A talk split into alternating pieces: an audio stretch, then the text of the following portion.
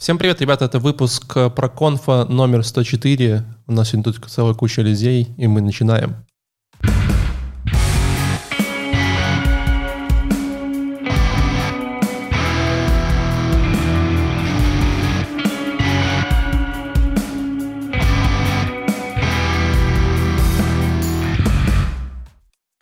Самое унылое начало, по-моему, подкаста будет. Да, я так и думаю. Но, Леш, тут сразу вопрос в чате.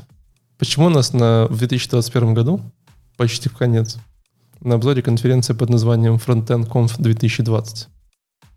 Все просто. Я серчил, даже не серчил, я, оказывается, подписан на Frontend Conf в YouTube, и как только появились доклады, я сразу же просмотрел их, и у меня появилось огромное желание посмотреть каждый из этих докладов. А, прям, по-моему, по названиям было все сочно. И вот, он у нас, Онтика, Frontend Conf 2020. Ну, я, я бы ответил по-другому. А, а когда они появились? Доклады? Пару дней назад. Пару дней. Да. А, класс, свежак. Я вот ответил бы нашему э, слушателю по-другому. А вас не смущает, что конференция э, Олимпийская 2020 проходила совершенно пару недель назад, как бы? Вот, собственно говоря, как бы я не вижу никаких претензий. То есть, как бы все хорошо. 2020 год э, все еще в топе. Вот. Она же не проходила. Она проходила как, там, в 20-м, а выложили в 21-м. Думаешь, типа, выкладывали? Нет. Подожди! я смотрел лайв. Ну ладно. Ты, наверное, смотрел запись прям лайва, который вот, вот весь день, вот 8 часов выложили и подумал, что это лайв, да? Или по названию тебе показалось, что у тебя горит вот там огонек снизу, да? Не, я просто видел... Как легко тебя смутить. Видел моего друга, который ездил репортажи. Ну, думаешь, тоже фейк? Э, просто выкладывал заранее записанные истории целых три недели. Не знаю. Не знаю, это же друг, спроси у него. Согласен. Вот, ладно, Фронтенком есть такой друг. 2020. Вы сегодня уже слышали, что с нами есть Леша. Э, к нам пришла Алина, но Алина сегодня какая-то замученная. Алина, что с тобой такое? Ну вот я сейчас тастрекер я... отписываю до сих пор. Посмотри на ее сконцентрированность. Алин, это правда, да. Во-первых, во-первых, у меня тут выросла какая-то неожиданная коммуникация, которую я не могла предвидеть еще, наверное, ну, появление в своей жизни еще буквально неделю назад даже. Вот, но это, это ерунда, там просто каких-то пару выросла, моментов, которые надо порешать. Выросла коммуникация, я, я не знаю, что... Спине? Я в чатах, Валик. А, Ты что, не я просто, для коммуникации? Я просто, у меня ни разу не вырастала коммуникация, я не знаю, каково это. Нужно идти к доктору или как бы... Так, и это тебя... Знаете, к, а, к человеку, который умеет э, удалять приложение с компа. Ну, ладно. Да, так вот, э, почему-то я тут вдруг внезапно выяснила, недавно вспомнила, что я полтора года не была в отпуске, и э, вот сам факт воспоминания меня и подкосил. У меня резко наступила усталость, и слегка отключился мозг, поэтому я последние пару недель в таком режиме прострации пребываю. Вот, э, стараюсь иногда собрать себя в кучку и на чем-нибудь сфокусироваться. Но на самом деле горизонт виден, уже конец близок. Через пару недель я пойду таки в отпуск, возможно, даже куда-нибудь уеду, несмотря на все э, странности и ограничения нашего современного мира. Вот. И вернусь к вам свежа, как майская роза, и снова буду понимать, что от меня хотят люди. Надо будет Алине по возвращению что-нибудь подобрать такое э, интересненькое. Знаешь, типа Конференцию Слушай, по Кабу, Кабулу, например. Конференцию по Джулии. Мы же хотели по Джулии, да. наконец. Вариант. А ты, ты, ты видишь, что про конф он вообще такой прям вот полезный-полезный. Сразу же топовая рекомендация для того, чтобы разгребсти свою работу, просто удалить Slack, Teams, браузер, и все сразу же станет класс. Не, вообще говорят, надо ходить в горы, там нет интернета, и ничего нету, и всем от этого счастливы. Знаешь, как тибетские монахи. Правда. А он там, кстати, вот, в те, вот в те горы Леша показывает э, себя на веб-камере, вот в те горы Леша обычно ходит, чтобы никто его не трогал. Вот. Э, тем не менее, конференция у нас сегодня, нам сегодня будет помогать обозревать наши специальные гости. Э, с Мишей некоторые из вас знакомы. Привет, Миша. Здорово, пацаны и девчонки. Ты все еще на Кипре, все еще вбиваешь винишко по вечерам? Нет, сегодня у меня францисканер. Хорошо. Э, приятно, что где-то в этом мире есть стабильность. Э, как Миша не позвонил, все время, все время все то же самое, и мы очень рады, что ты держишь эту марку для нас. Твое здоровье. Вот. Эм, к нам сегодня еще зашел Глеб. Э, Глеб тут признался, что он, оказывается, к этой конференции не чужой человек. Он что делал, Глеб? А, Я руководил программным комитетом этой конференции и делаю это уже третий год. Вот ты нам классных докладов подогнал. Или нет. Респект. Или Мы не сейчас классный, разберемся. да. Не факт. У меня есть вопросики на самом деле. Вот. Окей, мне повезло, Подожди, а, вот- значит. а что делает руководитель программного комитета? То есть ты сидишь и говоришь, э, дожимаешь последний approve, самый, самый главный вопрос, сколько денег? А, с- Самый главный, м, самая главная задача, да, это организовать весь движ для того, чтобы собрался правильный комитет, чтобы мы начали готовить э, пейпер, каких тем тем, каких докладчиков, а что у них есть, мы их созваниваем, потом там выбираем методом слепого двойного голосования, кого же мы возьмем в программу. Потом мы их еще раз созваниваем, начинаем готовить, прогонять, просить что-то дополнить, поправить. В общем, большая, нудная, сложная работа на полгода, может быть, иногда даже больше. Вот. Что такое слеп- слепое двойное голосование? Мне вот интересно. Это была шутка. Я понял. Как Я просто, я просто начал придумывать, короче, как это может работать. Знаешь, типа Не, мы берем... а- а- а- однонаправленное можно, в принципе, делать, но не двунаправленное. Ну, ну, ну, Двойное тяжело, знаешь, типа. Э, Хорошо, отрицательная, Ну, это- отриц- отрицательная селекция, понимаю, да. Да, да. В общем, это все о том, что это большой труд, потому что приходят хорошие ребята, их там, допустим, там 5, а место 2. Что тебе делать? И вот тут начинается. Вы пока рубитесь, ругаетесь, пытаетесь начинается защитить. доклад. Знаешь, сложнее, Да. когда мест 5, а чувака пришло 2. Когда доклады по два часа просто Это, да, это самое сложное. Не знаю, пока не сталкивались. Подожди, но... но с онлайном близкие были к этому поначалу, потому что все люди такие онлайн, мы не понимаем, что зачем. Ну, то есть все-таки фу онлайн. Вот, но мир уже адаптировался. Да, да. Я думал, когда Что ты много, много людей и мало времени, просто надо делать панельную дискуссию. Это Разве не так это работает? А, нет, если ты хочешь, чтобы это были доклады. Окей, хорошо. Ну, э, собственно говоря, сегодня мы, получается, собрались оценить э, труд Подожди, Глеба. на мой, на мой вопрос нет ответа. Должность оплачиваемая? А, да, разумеется, в этом есть деньги. Конечно. Мы О. еще, ну, у нас э, очень давно.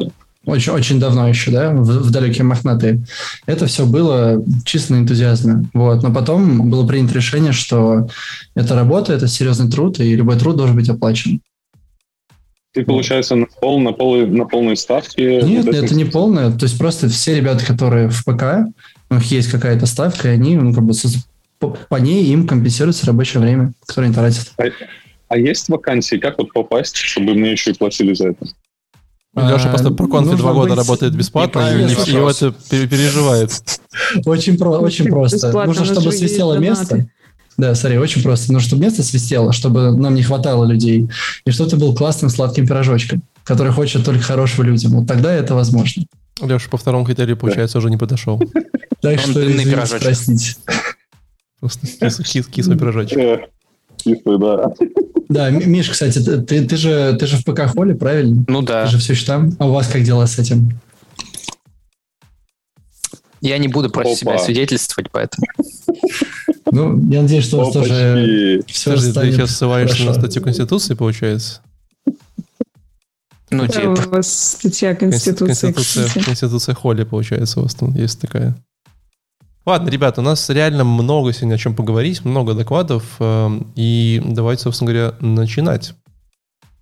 И я взял на себя э, важную миссию проговорить про первый доклад, потому что доклад был непростой, а такое ощущение, что это один из немногих английских языков, Золотой. ан- английских докладов на конференции, да? Или я ошибаюсь? А, ты не Английский это один из немногих языков. Их меньшинство. Вот. Да, да, Бо- да. Более того, мы все больше разочаровываемся в этом подходе, когда мы зовем много зарубежных спикеров. Потому что в среднем те ребята, которые приходят, они не то чтобы супер круто на английском, но если спикер хороший, например, наш допустим, соотечественный русскоговорящий и хороший спикер зарубежный, то им больше ценности с русскоговорящим спикером. Это Вот. правда. Хотя хайп, хайп, да, вот приезжает много зарубежных спикеров, да, ну, звучит хайпово, да, там, может, даже билеты будут продаваться, но объективно ты ценности несешь больше. Это Слушай, а я вот знаю, что на одной конференции был э, прям звезда спикер, это Дэн Абрамов, по-моему, насколько я помню. А вот у вас... На э, онлайне, на- да. А у вас на вот этой конференции был какой-то звездный спикер? Ну, Дэна Абрама у вас не было. Так, да, ребята приезжали разные. Логично. Вот. Но если, если ты какая-то одна, например, ты говоришь, вот смотри, вот в холле, ну, например, да, раз уж мы тут все тут собрались, да, это наш домен. Заметьте, не я это предложил. Да, будет. Простите. То, кони- Да начнется конечно, голодные игры. Давай. Да, да какие голодные игры, боже. Вот, то, конечно, у Холли, у них фокус на зубер спикеров, у них это прекрасно получается. Вот, они действительно хороших чуваков зовут. Вот, Ну, так что... в, в любом респект. случае, на- насколько я вижу, чуть добавлю ложку меду, насколько я вижу, есть место в, я не знаю, СНГ, не в СНГ, вот в нашем а, там фронтенд комьюнити, в нашем вообще девелоперском комьюнити есть место для двух таких больших э, компаний, которые занимаются конференциями. И вполне, насколько я вижу, комфортно со- сосуществование и э, вполне, по-моему, все классно у вас. Да? Слушай, наоборот, это прекрасно. Типа, когда у тебя есть какие, ну, одна там крутая, все остальные ну, не очень, да, она живет сама в себе. Когда есть ребята, которые постоянно дают тебе прикурить и напоминают, что надо работать хорошо, да, и тебя драйвят, вот здесь начинается как бы самая химия. Когда у Мне нас кажется, есть один прекрасно. браузер Chrome, который занимает 99% рынка. Ну, давай о корпорации добра потом.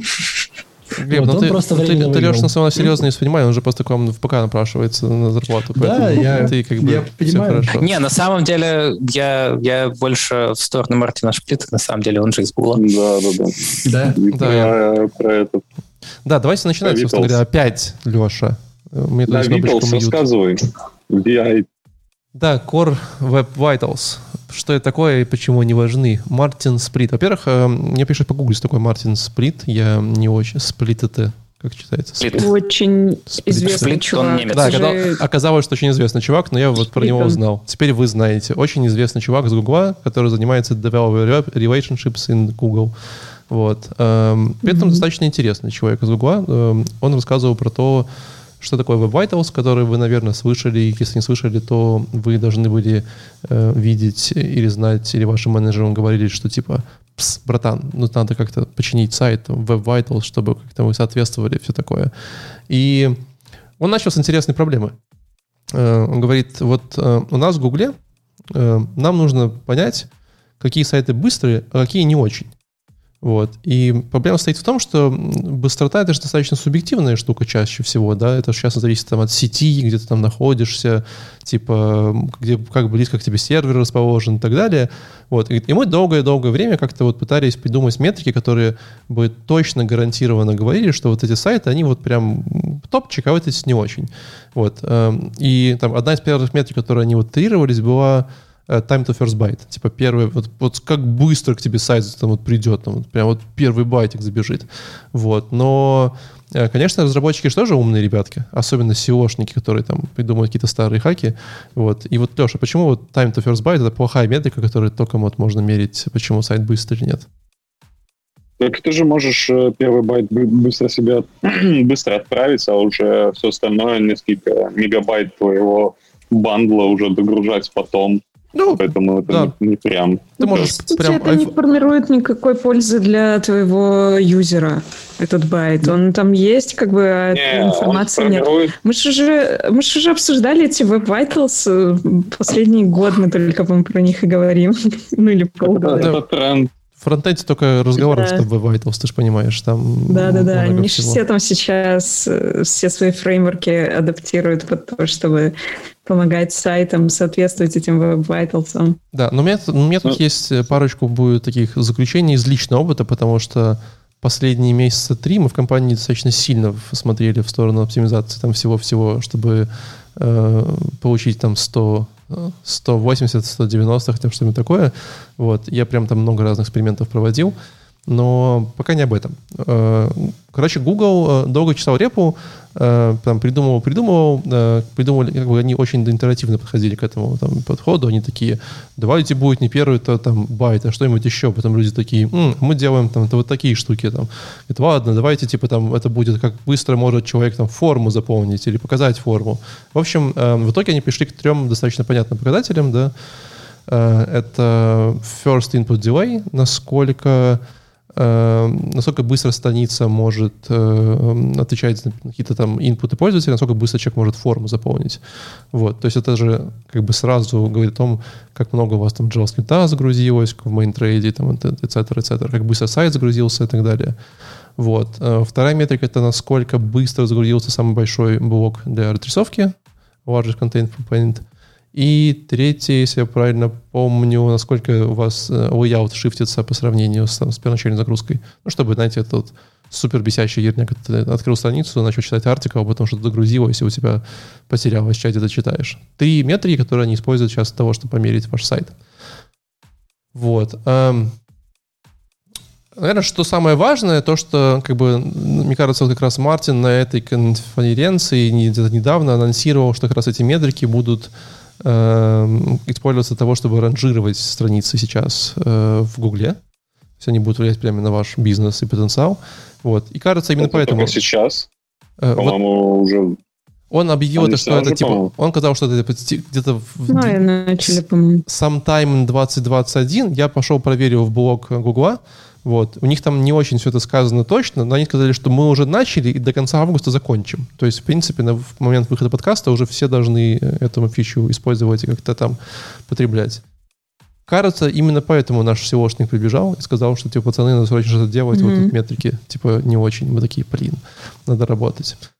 Вот. Эм... Они вроде в мае начали это все раскатывать, по крайней мере, обещали, что с мая начнут.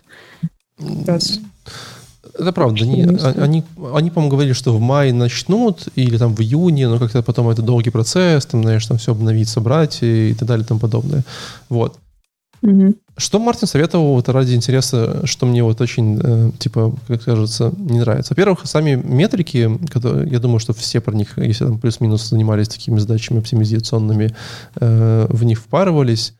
Э, это прям, конечно, всегда очень интересное путешествие.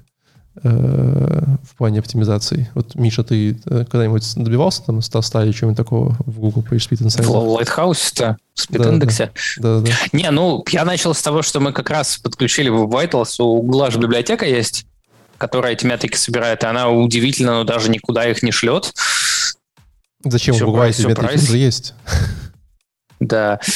Вот. Ну, в общем, типа, мы, мы их подключили, причем я так не понял, почему они а просто как? сделали это на кулбеках, а не на Performance API. А как подключили? Вот, расскажи, но... расскажи, в смысле, подключили так... как CI-CD или просто которые собирают все время? Не, Real User Monitoring, да. Mm типа собирать их на CI-CD это, это целая еще отдельная же история. Вот я хочу Потому что поговорить. там надо бейзлайны делать, надо, короче, уметь читать стату, и вообще это все гораздо сложнее, чем просто типа их на сайт подключить и хотя бы, например, мониторить текущую ситуацию. Ну да, это правда. Но как раз вот мне, как бы, что меня болело, мы тоже очень долго собирали эти метрики, как бы как-то их оптимизировали. Э, я вам скажу, что типа там есть у меня было 20% усилий, которые привели к 80% результатов. Вот. Э, это, это прям вот очень простая штука, которую я там со временем сознал.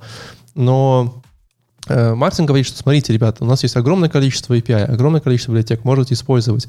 Можете даже встроить э, Google PageSpeed Insight как часть своего CI-CD пайплайна. То есть, когда ты коммит запушил, он проверил, говорит, братан, стало хуже, стало лучше, типа, давай что-то делать. И кажется, отличная идея. Ну, прям великолепно же, да? Все хотят. Вот. Кто-нибудь когда-нибудь пытался это дело подключить на свой CI-CD? Вот хотя бы думал об этом? Ну, я много об этом думал. Вот я тоже. Я даже пытался сделать.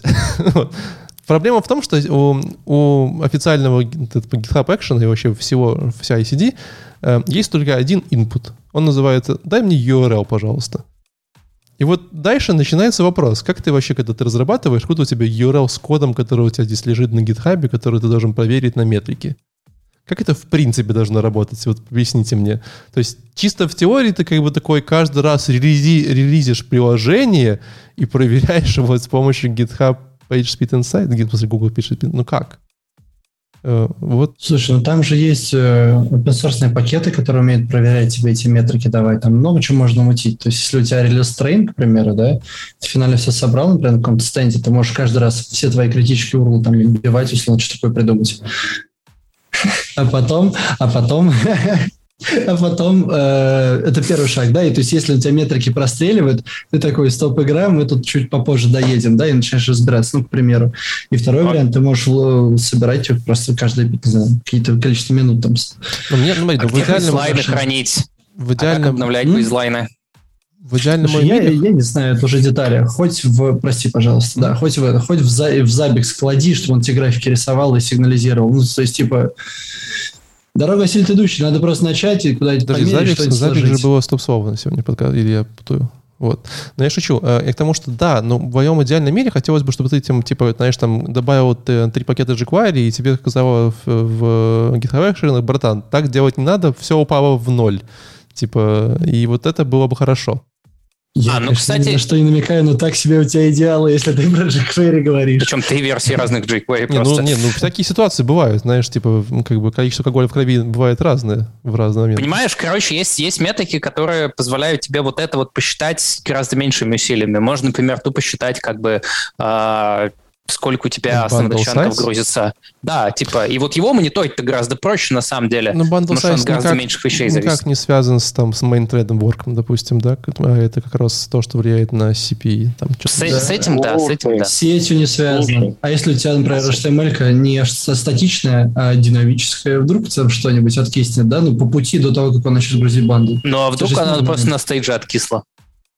А ну, а, вдруг а вторая, стейдже, да. это вероятность, что из-за тебя, да, потому что было зеленое, зеленое, зеленое и покраснело, ну, например, да, то есть мы же, смотри, э, нету ни одной ни одного действия, которое тебе дает гарантию, что будет всегда хорошо. Но есть много действий, которые понизят риск того, что станет плохо. Правильно? Да, но если у них много false positive, то а вот просто все будут, пользоваться. Все будут. Согласен. Ну, а кто Но... сказал, что много false что ты предлагаешь от него отказать? Видишь, здесь вопрос как дискуссии, вопрос того, как оно будет тебе влиять. Поэтому я говорю, надо быстро сложить, быстро померить.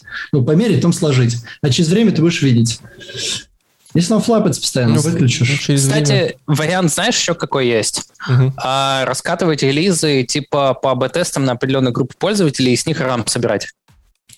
Прекрасно, вот. тоже вариант. Можно просто рассмотреть. Так, а, смотрите, а сейчас же... Не, я имею в виду, типа, ты собираешь RAM и можешь как раз сравнивать вот эту группу с, с, с, как бы, с контрольной группой, и у тебя не очень большие риски, даже если ты что-то поломал.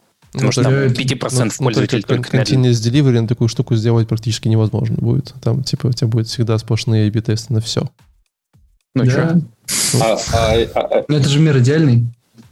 Ладно, согласен. А есть еще такая сумасшедшая идея, а сейчас же можно в Chrome доставлять, э, заменять, перегружать свои бандлы, свои скрипты, вообще делать все, что хочешь. То есть ты можешь заранее определить, э, с каким контентом у тебя будет страница загружаться.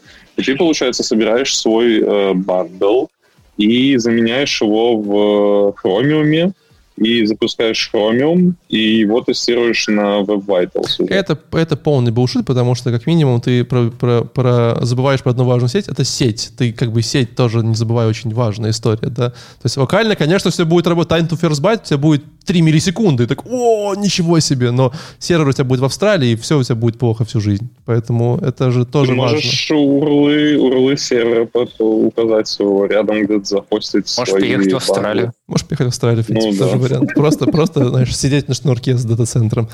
Вот. Но э, вторая, как бы, да, интересная проблема, то, что мы долго там как-то оптимизировали метрики, все такое, все такое. И э, в какой-то момент времени я понял, что знаешь, там мы уже там дошли до critical CSS, каких-то подходов, там прямо, ну вот все уже, уже кажется, уже фонты там какие-то разбили, перебрали, там буквы уже выкинули. Все равно там нету, знаешь, там типа 75 на мобилке.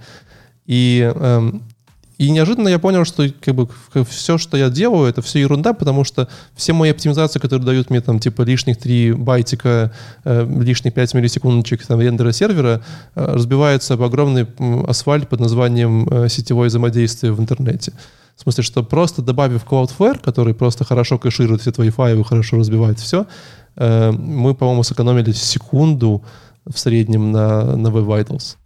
Ну, так смотри, а мне кажется, просто последовательность действия была неправильная. Она из первых, ну, типа действий, чтобы все ускорить, да, это CDN подключить, там, выключить Вот смешно, что нет, вот как раз вот CDN не был, э, не был э, проблемой. Короче, CDN был был э, типа Amazon, типа там CDN, все хорошо, все проксировалось. Но почему-то, я не знаю по какой причине, э, все, что, почему-то все упиралось в э, TLS хендшейки. Там типа просто было какое-то там 30-20 миллисекунд обычно до, до ближайшего сервера, а TLS хендшейк это там три раза пожать руку, если там один-два, то уже 60 миллисекунд там, и все. И это все разбивалось об этот э, огромный корабль. В общем, если вам нужно быстро ускорить Web Vitals, просто добавляйте Cloudflare, он еще и бесплатный. Вообще же красота.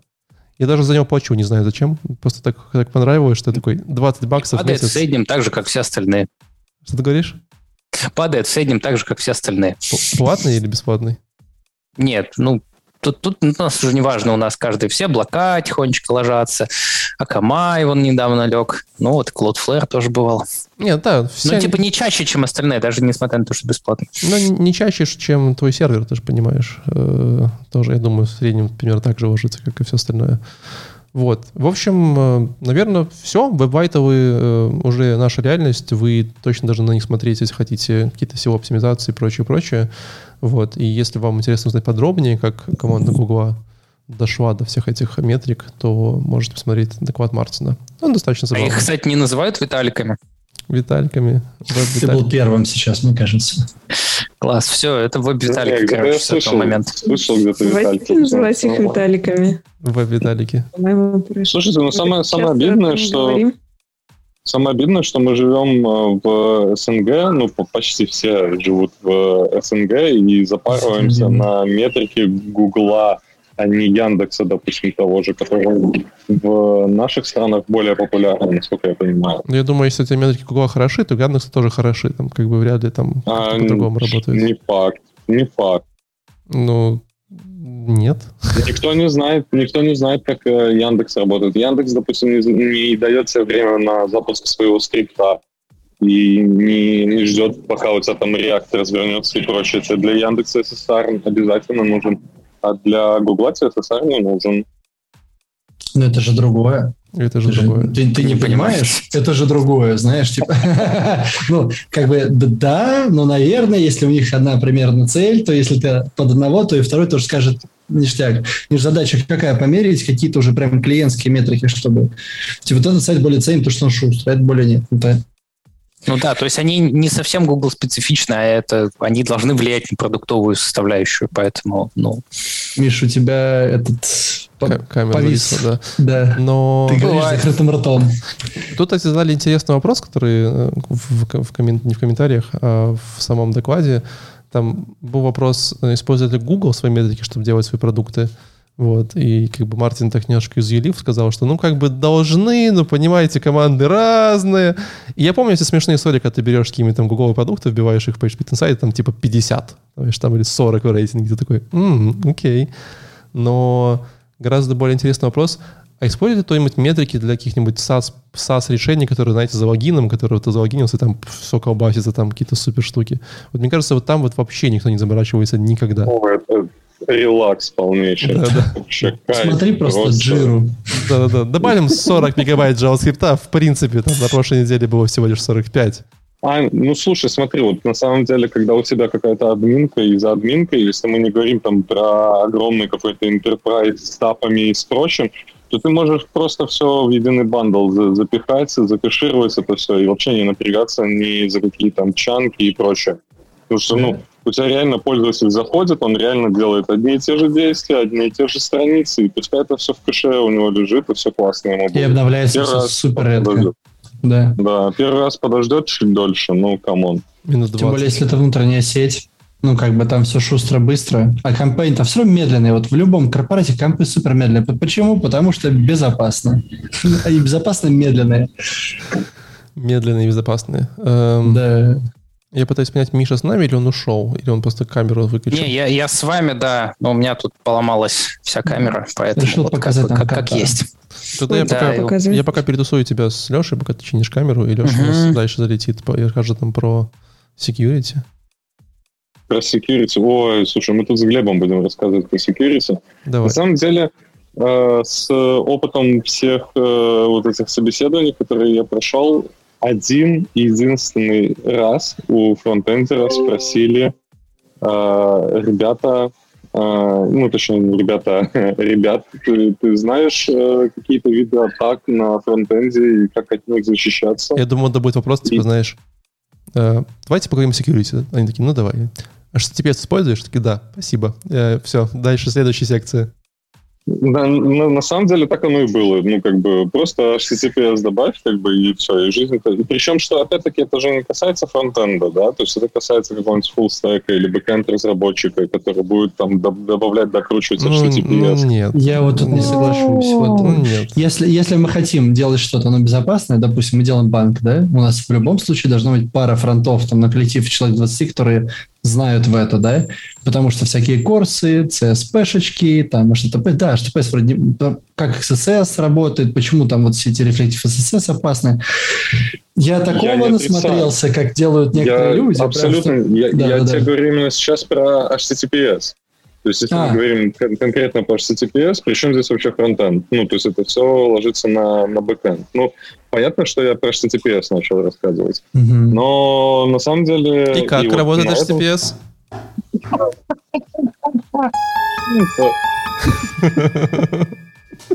Ну ладно, ладно, я просто сказал, что есть HTTPS и что это классно, ну и все. Не, ну там подписываются сертификаты как-то, там что-то проверяется как-то. Короче, сертификат можно вернуть обратно, если срок 90 дней прошел? Я не прошел туда собеседование. Окей, я ну, теперь понял, хорошо. Окей. Оффера оттуда не было. А, в общем, э, суть... Короче, доклад этот вообще офигенный. Вот э, с точки зрения фронтенда погрузиться о том, а, какие могут быть XSS-атаки, э, просто must Я когда посмотрел, на самом деле, я после этого долго не мог заснуть, потому что э, чуть там подшаманиваю full stack и чуть э, во фронтенде, и я сразу же начал задумываться, а все ли у меня безопасно, а все ли у меня хорошо.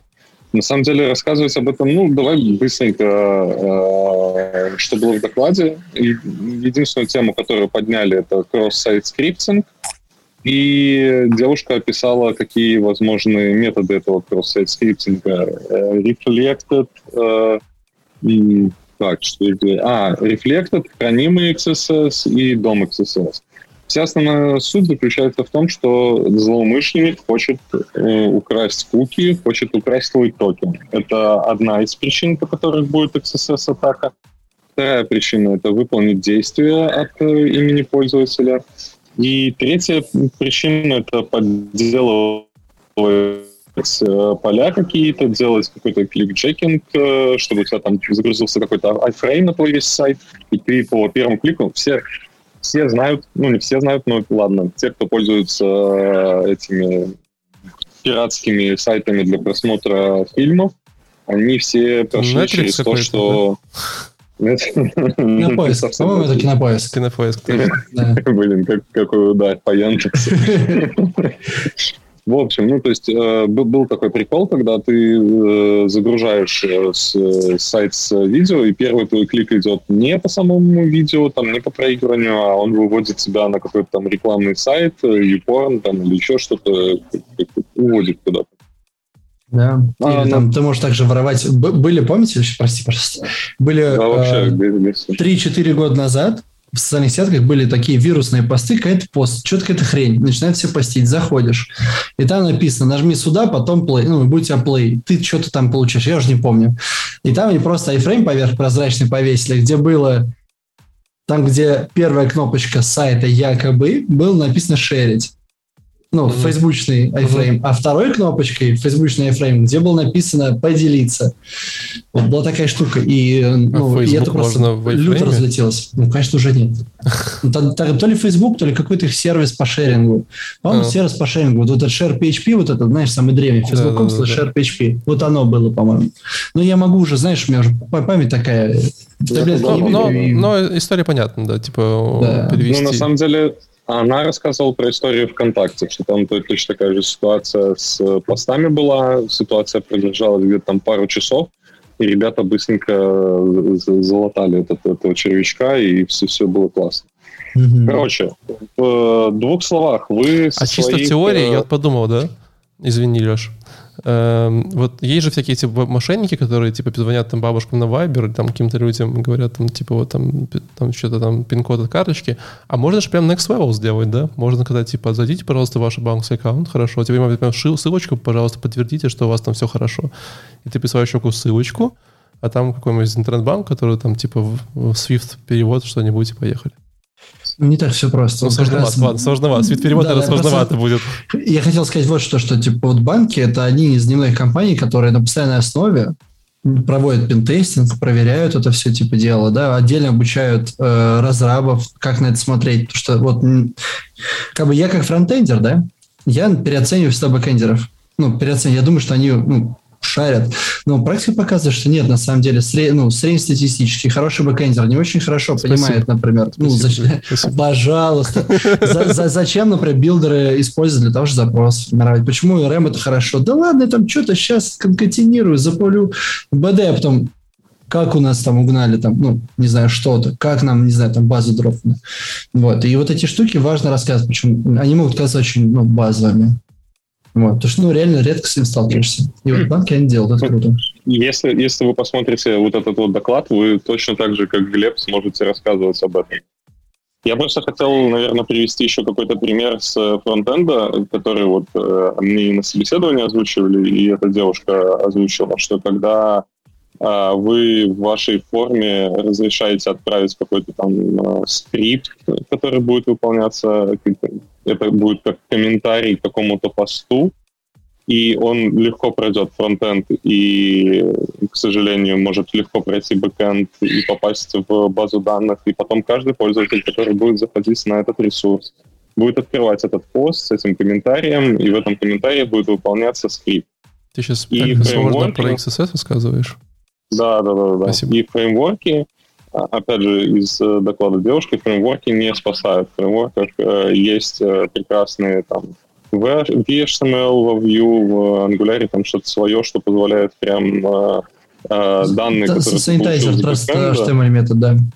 Да, то есть ты, ты те данные, которые получил с бэкэнда, ты их прям так представляешь. А что там скрипт может быть, ну, никто не задумывается об этом. Ну, а у кого-то ну, вот в реальной жизни было такое? Потому что у меня, по-моему, как-то было пара проектов такая. Слушай, история. я столько бэкэнда писал в детстве, когда делаешь просто гостевую книгу, и туда тебе можно пихать все, что угодно. Это, ну, типа... В детстве за деньги или просто, типа, деньги? И, э, мне нужны были деньги. Ну, слушай, да по- по-разному, по-разному. Я с самого детства э, этим всем занимался, и первый проект за нормальные бабки сделал в конце девятого класса, я понял, что мое хобби внезапно может заработать бабки.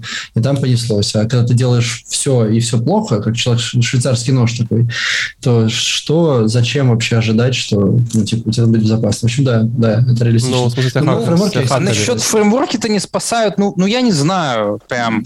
Э, первое правило, не сохраняйте HTML. Все, вообще не сохраняйте типа HTML пользователя, сделайте там с ним что-нибудь вообще. Лучше не понимайте пользовательский контент или понимайте его в текстовом виде. Если вы хотите форматирование, то придумайте что-то кроме HTML.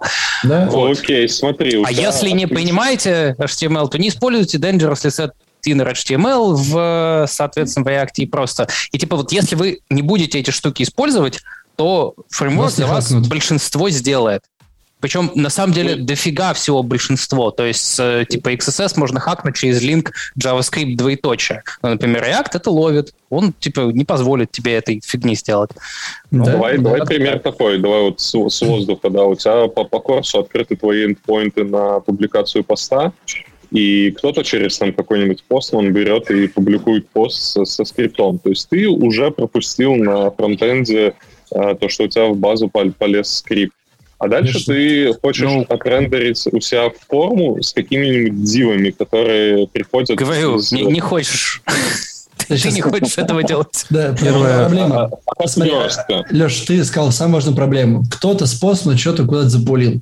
Почему бэкэндер не просто не провалидировал данные, не просанитайзил перед тем, как их положить? Да, при валидации бы. Если что все равно нельзя. Тем время, тем время бэкэндеры. Не, ну фронтендеры там умные же все ребята. Там я понимаю, что они не будут отправлять тебе HTML. Это была первая половина. А вторая половина, когда ты получаешь, ну, типа, какой-то контент с бэка, ну не суй ты его вот в HTML каждый, потому что тебе удобно, да? Подожди, а, а, как ты отрендеришь? Ты, а как ты теги отрендеришь? То есть у тебя, ты когда там с редактором создаешь пост свой, то ты поставляешь какие-то теги. Да. И ты потом, когда на фронтенде его рендеришь, ты хочешь отрендерить его с тегами. Да, и тут теперь смотри такая штука. Чуть-чуть безопасность, если бэкэнд тебе никогда не отдаст живой HTML, опасный, да, он себя там за escape, что еще придумает, там вот какой-то скрипт э, или какая-то еще штука превратится просто за escape сущности, да, не, ну, безопасные. И тогда бэк тебе не даст опасные данные. Нельзя будет куда-то написать комментарий и другого взломать. И вторая тема, да, потенциально можно где-то будет тебя на сети поймать, что-то подменить, ну, к примеру, там, да, вот фантазируем сейчас, и тогда ты получишь э, хреновый HTML. Да, гипотетически это возможно, но опять же, ты можешь сделать, если ты прям сильно заморачиваешься, чтобы тебе не дали левого HTML, санитизируй его, ну, типа, ну, почисть, оставь только то, что ты доверяешь, да? Даже, даже не так. Ну, короче, во-первых, типа, если вы действительно парсите HTML, делайте это по white-листу. Ну, это Ни, я имею в виду. Другого вообще способа нет. Никакого блэк-листа, никакого, типа, просто через санитайзер прогнать. White-лист просто чего вы позволяете, все остальное улетает. Это раз. Второе, ну, например, некоторые форматы, скажем, типа текст форматирования можно представлять, не знаю, в качестве маркдауна которые HTML типа не поддерживают. Вот, пожалуйста, и шоточки пиши, короче, вот это вот пиши, больше мы ничего не позволяем. Или латекса, чтобы если вставить туда скрипт, как бы, ну, ну, он так текст ему будет скрипт, потому что это не Markdown тег, как бы, ну, да. все. И поэтому Markdown поддерживает вообще все. Хочется, ну, вот, хочется типа, под, под, типа подытожить доклад мыслью, делайте хорошо, и хорошо будет. Нормально будет. Не-не, давай, да, давай, давай я подытожу. Давай делать плохо. Давай подытожу по-другому. А, кстати, у меня, у меня два момента. Первый – это подытожить этот доклад. Я подытожу его тем, что э, эта проблема двухсторонняя, и девушка об этом обозначает, что не только сейчас проблема на фронтенде или там проблема на бэкенде.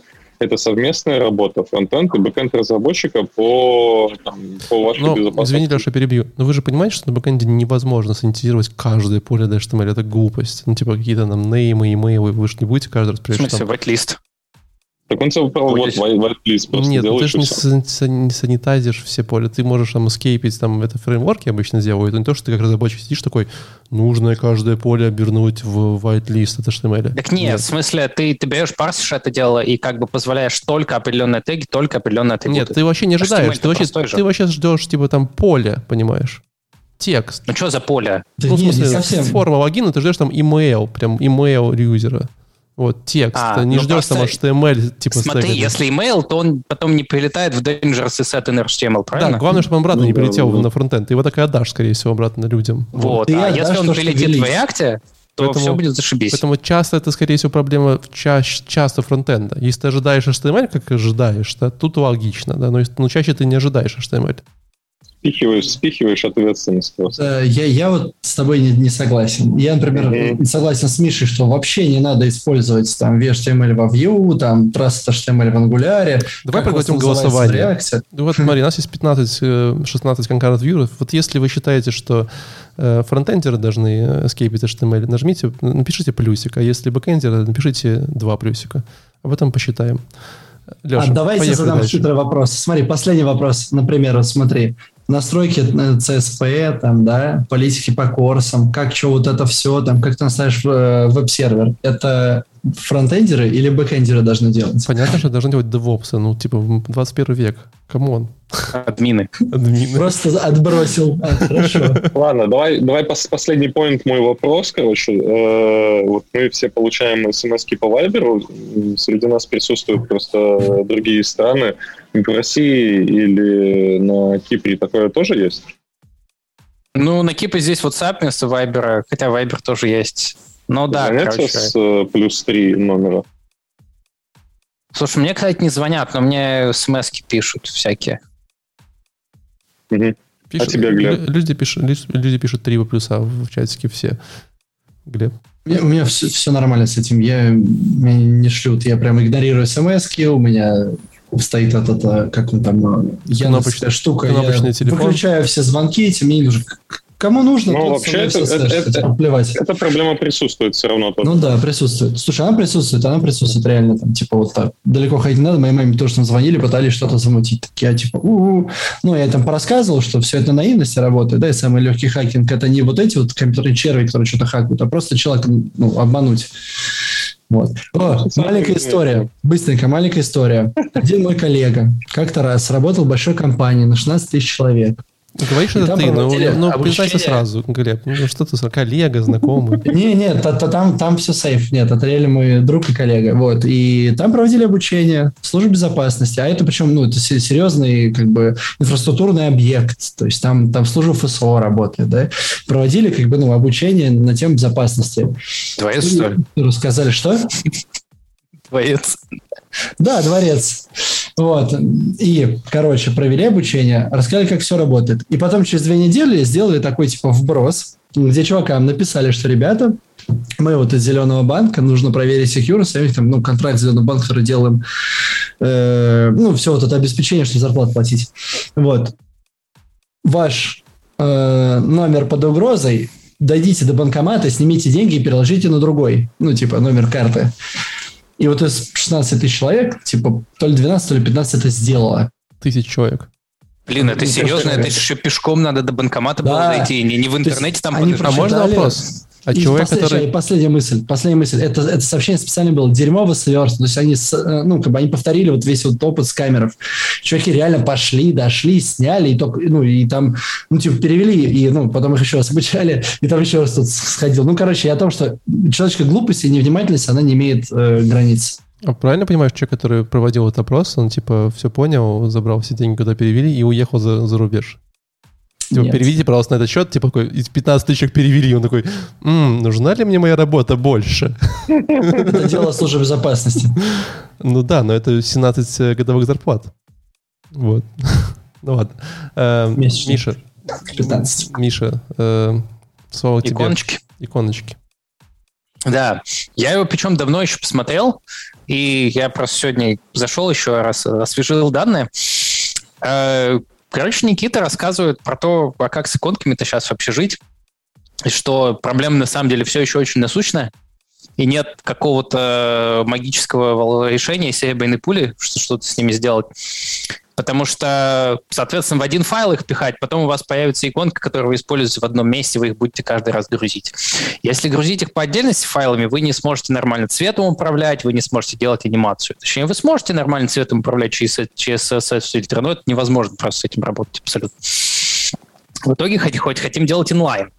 Но inline делать это тоже, получается, у вас возрастает типа начальный изначальный размер этого всего, поддерживать неудобно. Ну, например, inline в React, там, естественно, надо будет все эти, не знаю, там, через э, э, которые lowercase атрибуты переименовать там в uppercase. Ну, короче, это реально не очень удобно с этим всем обращаться. Но есть замечательная штука use. Ты можешь объявить типа символ в SVG, а потом ниже дальше к нему обратиться. У тебя все будет работать, цвета будут работать, э, анимации можно запускать. Короче, все очень классно. Но для этого нужно, чтобы этот символ как-то там сверху оказался. И получается, ты в этом случае тратишь кучу времени на то, чтобы все это подготовить, чтобы они у тебя оказались, вот после этого тебе становится удобно. И там он целый, короче, loader написал webpack овский, э, который вот все делает. Они там к service worker е это кэшировали. Ну, естественно, через кэш, но тоже можешь легко пролетать, если, если есть такая нужда. Вот. Я такой, ну, в принципе, да. Вот, например, на работе у нас сейчас э, собирается бандл э, JS, который грузится э, асинхронно, то есть он не влияет на начальный рендер. Подгружается, допихивает иконки, короче, в, в скрипт, который там глобальный объект содержит, и потом наш компонент icon, соответственно, эти иконки юзает. Поэтому у нас бывает так, что мы, короче, деплоим, и ты перезагружаешь страницу, и у тебя не успевает нормально долететь вот этот вот файл, потому что кэшбастинг произошел, и у тебя сайт рендерится без иконок у нас после деплоя, иногда так бывает. Вот, но я что вспомнил, что есть э, подход. Ну, то есть он сказал, что вот мы написали там loader, написали service worker, вот это вот все, это реально типа тяжело поддерживать. Готовы ли вы это поддерживать? Но есть решение уже готовое, которое, конечно, тоже на самом деле поддерживать надо, потому что какой open source без багов-то у нас в наше время. Но, тем не менее, они достаточно прикольные. Например, э, я, к сожалению, забыл ссылку. Короче, есть такая штука, например, в React, э, компонент, ты ему передаешь ссылку на иконку, SVG-шная вот прямо. Соответственно, она пролетает через весь этот браузерный кэш, может закэшироваться, все от, отлично. Но она что сделать? Она его скачивает, а затем инлайнит тебе в нужное место. Да, тут у тебя не будет символа, не будет переиспользования. Но при этом ты э, дополнительно ее не грузишь, то есть изначально она туда не пихается. Uh, и на самом деле через символ тоже, по идее, можно сделать, если форкнуть вот эту либу и просто как бы типа куда-то, не знаю, в хэт там это все докидывать.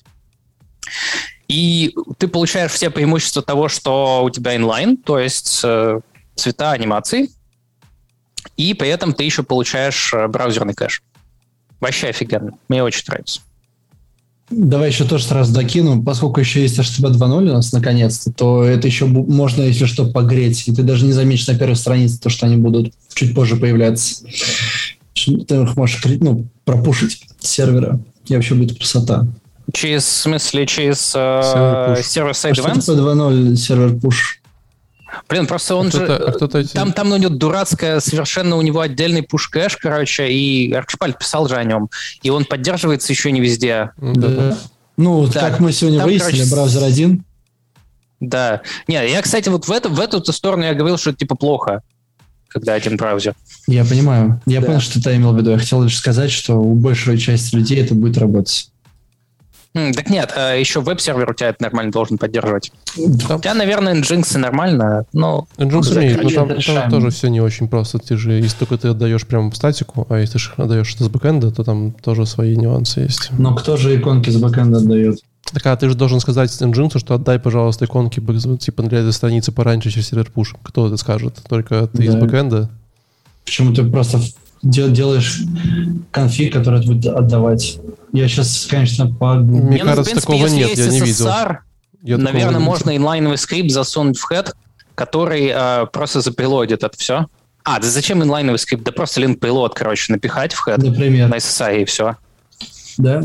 Для всех иконок, которые у тебя по, соответственно, по critical пути идут. Согласен. В общем, иконки, э, живем в 21 году 21 века, а иконки все еще сложно рисовать. Причем рисовать-то просто. Рисовать просто, да. Рендерить сложно. Рендерить сложно. Согласен. А, Алин, следующий ты. У нас сегодня молчаливая, дадим тебе сегодня почетное слово. Слушай, я всегда молчаливая. Согласен. Помол... Помолчим? Особенно, когда у вас там холивары на тему всяких разных. Ну, у тебя очень интригующая тема, на самом деле глубинных технических вещей. Да, у меня тема моя любимая про WebAssembly. Про WebAssembly. А, кстати, вот я не знаю, как у вас, я Глебу респектую за этот доклад. Вообще крутой спикер, очень э, Илья Черторыльский. И доклад у него крутой. В принципе, я прям получила удовольствие. Хотя э, доклад, надо сказать, такой сложноватый. Особенно он его начал сложно, прям я аж прям напряглась, у меня так аж чуть-чуть так голова задымилась, но потом он как-то так потихонечку, потихонечку так под, по, понемножечку нанизывал, нанизывал, нанизывал, и прям все вообще разложил отлично и интересно. Я прям все 50 минут просидела, э, не отрываясь э, от Ютуба, хотя такое редко бывает. Обычно там куда-то переключишься, что в какие-то свои мысли уйдешь. А тут вот он прям классно так э, все спокойненько держал внимание все время. Э, доклад у него э, обзорный. Он сначала рассказывал про э, сам WebAssembly, что это такое, а, дальше он рассказал про языки программирования, как они работают э, с WebAssembly, и в конце все закончил, собственно, темой фреймворками. Я, наверное, быстренько по всему этому пробегусь, потому что действительно есть э, чем поделиться. А, он начал с такой прикольной аналогии. А, я сначала, честно говоря, даже не совсем поняла, почему так. Но вот вы сейчас оцените. Он сравнил программу, которая из программы на каком-нибудь языке, ну, так как Илья сам C-шарпист, да, то он говорил про C, C-Sharp и всю вот эту историю э, C-шную. Э, сравнил э, перенос программы на C с помощью WebAssembly в браузер с э, клеткой в теле, э, например, с нейроном, которую просто перенесли в другую незнакомую ей среду. А, по мне, так это довольно сложная аналогия, потому что что WebAssembly, что нейроны для меня это какой-то космос и параллельный мир. На целом довольно понятно, да, чтобы клетка работала в незнакомой для нее среде, ей нужно там создать условия. А, по сути, это то же самое, что WebAssembly делает для а, вашей программы на привычном вам бэкэндном языке. А, он дает вам дополнительную обертку от э, оберточные какие-то вещи, обвязки, скажем так, на Джесси. А, он предоставляет вам зависимости из браузера, да, то есть если раньше, например, ваша программа сишная была на, для десктопа, то э, здесь она уже начинает э, комфортно себя чувствовать в браузере, ну и, э, собственно, переносится сам код в так называемый WebAssembly модуль. А дальше Илья, как, видимо, такой очень дотошный и внимательный инженер, э, сам показывает и прям руками э, пишет на глазах удивленной публики тот самый WebAssembly модуль. В реальной жизни, конечно, так не происходит. В реальной жизни, как я поняла, э, этот модуль эм, разворачивается автоматически самой системой, самим WebAssembly. Вот. Но для наглядности он прям его написал, показал, как это все внутри устроено. А там же рядом он показал и файл с обвязкой на JS. Вот. Но, по сути, у вас это все такая легкая магия. Вы свою программу на C превращаете в такой проектик, который состоит из вас модуля, JS-обвязки э, и так, и чего-то там еще. А, это, а, ну и HTML-файлика. Я пытаюсь поставить mm, да, адекват. А это все типа умозрительные эксперименты в плане практическое применение, или все-таки там будет часть? Просто не очень терпится узнать. Смотри, тут Зачем? По сути, у него Э, по сути, доклад у него обзорный. Э, вопрос, э, зачем он, конечно, ни, никакой практического ответа за собой не несет. Давай зачем? докрутим Потому это, чтобы стало. Илья хотел показать всем, как работает WebAssembly изнутри. Докручивай.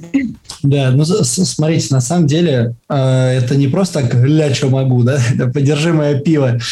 Да, да, Далеко по... ходить не надо. Фигму, фигму знаете же, да? Давай, давай. Фигму же знаете? Ну, типа. С Тарантино? Ну, фигму. Тарантино? Фигму. А, фигму. фигму дизайны да, там да. передают Да, но, но я знаю только одну в эту фигму в мире. Типа второй не видел просто. Так вот, короче, она, например, И вот она у нее ядро на WebAssembly. Да, но... Частный пример, который ты трогал. Секундочку. Да представь ситуацию вполне себе реально. У нас был проект. Нам нужно было читать QR-коды, но не обычные, которые есть под все языки в большом объеме, а так называемый PDF 417, которые на авиабилетах печатаются еще в паре мест. 417 это что-то из КГБ? Да, да, 417, да. товарищ майор. Э, при, э, прием, прием, PDF 417, как слышите. Так вот, и ничего под JS не было под это. А с нуля что-то переписывать, пытаться один с языка на второй, там, ну, как бы мозгов не хватает. Так вот, что мы сделали? Мы взяли библиотеку самую распространенную, в том числе, которая используется в каждом твоем супермаркете, где тебе сканят штрих-кода, и скопили ее под WebAssembly, и нормально работает. Вот, например, частный пример, ну, когда тебе это нужно. То есть, ну, типа, как на, на бэкэнд сложно было отправлять, так понимаю, надо было скомпилировать. Ну, да? не Слушай, все ты... Нет, нет, нет, я имею в виду, типа, в смысле, что... 40 кадров в секунду, бэкэнд отправлять, okay. картинки okay. По, по 2 метра с камеры, Окей, okay, согласен. Не, ну нет, ну в смысле, чувствуешь, я бы... Чувствуешь, да? Это согласен. Поймал? 40 кадров в секунду, это, конечно, мощь. Да, не, ну то есть, да, извини, Figma-то да. как бы на WebAssembly, до WebAssembly, а как вы думаете, Figma было написано? Они, по-моему, через Emscripten как бы компилировали, что там, плюсы или что-то в JS, и вот это вот все исполняли. И когда они переписали это все на, на WebAssembly, стало, во-первых, местами быстрее, во-вторых, стартап тайм у них там прям, короче, вырос просто вообще нафиг в разы. Да. А, вот сейчас я занимаюсь тем, что э, я вообще сейчас занимаюсь VR, и есть у Фейсбука такая замечательная библиотека йога. Это в движок для Xbox. И вот в том числе э, есть биндинги под это. И вот сейчас биндинги завязаны на Inscription. И там, короче, куча проблем с этим всем. И, соответственно, если перенести это вас, будет гораздо более приятно и прикольно. Потому что она тоже написана на плюсах. Взяли, перенесли, загрузили модуль, и все. У меня единственный вопрос. Доклад-то называется SPA фреймворки. Да, SPA тоже хороший вопрос. Где SPA? Э, ответит Александр Друсь. Я не знаю, честно. у нас была в оправдании была большая сетка, и у нас есть такие проблемы. Мы каждый раз, с сейчас быстренько, мы каждый раз много работаем над тем, чтобы название поправили, потому что приходится хорошее название. Но здесь, возможно, мы не очень себе, ну, Не, но страницу он не перезагружал время демо, поэтому технически это была single page. Тут нет. Слушай, Тут да. Он показывал фреймворки потом в конце. То есть он, он же просто делал такое большое введение о том, вообще, что такое WebAssembly, потом какие языки, как с ним работают, показывал там какие-то бенчмарки в зависимости... А, нет, кстати, вот бенчмарки он уже показывал в зависимости от фреймворков. И, ну, доклад интересный, познавательный с точки зрения того, если вам вот прикольно разобраться в технологии. Он потом еще в конце дает э, список статей, из которых он все это почерпнул, можно пойти прям углубиться, все это изучить. Вот, но, блин, я, я не знаю, для меня, как обычно, часть про фреймворки была самая скучная, потому что ну, он там открыл э, IDE или какой-то редактор и начал начал код писать, типа, вот, посмотрите, что умеет этот фреймворк, вот там такая-то структура, вот здесь вот там у вас генерится TypeScript файлик вот для статической типизации, здесь у вас там вот это вот происходит, тут вот вот это. Ну, как бы мне это, эти знания э, прям совсем не пригодятся. А вот э, понимать, как работает технология, чтобы где-то э, там расширить свой кругозор или пойти там погуглить во что-то углубиться, да, э, вы же, наверное, уже все слышали, да, что у Kotlin это тоже есть э, да. компилятор в WASM. вот. Для меня это, ну, такая уже более практическая информация, поэтому для меня доклад был прикольный. Ну, на, на самом деле, получилось, он, он тебе засетапил, что смотри, есть фреймворки, но на самом деле это была шутка про доклады, тут все достаточно просто. Ну, типа, вот вы все на React Angular пишете, а вот у нас есть на WebAssembly такие же фреймворки, поэтому название соответствующее. Но, видишь, как получилось, тебя больше зацепило, что как оно круто работает, ну, в целом, как бы, ну, принципы, да, а ему нужно было их рассказать, чтобы потом нормально рассказать, что смотри, несмотря на эти лютые принципы, вот тебе фреймворки, ну, типа, да, то есть оно все перевернулось. Mm-hmm. Вот. Так, как, я... кстати, да? языки с ГЦ в вас несут так же ужасно, как Blazor? Слушай, я честно не знаю, я не так много экспериментировал. А чем тебе ГЦ не устраивает? Ну, есть и есть. Так в ВАСМе нет ГЦ. Ну, есть, когда да, приносят. у них ну, приносит с собой. В процессе разработки. Как это? Подожди секунду, при чем здесь, подожди, подожди, подожди, при чем здесь вообще garbage коллектор? Смотри, Басин, он чисто технически работает также на JavaScript машине. Просто у тебя ограниченные типы, поэтому более аккуратно выделяется память. Поэтому все принципы, да, Иван Тулуп, как бы, привет. Да, это я, я это отсылка к докладу Миши несколько лет назад. Когда Не, подожди, но я имею в виду, ты вот хочешь код на Kotlin, перенести. И у тебя там должен, по идее, как-то ГЦ работать э, хоть, хоть как-то. Отправляешь память на бэкэнд, там чистишь и отправляешь. у тебя Kotlin в JS умеет. Вот Kotlin в JS-то понятно, потому что в JS есть GC, а в Asm mm-hmm. нет. В Asm да есть GC, там он такой же, как в этом, как и в JS. Да нет там GC. Почему? Нет, да в смысле, у тебя там, он, он у тебя там чисто массивы есть, и можно сказать на этом все.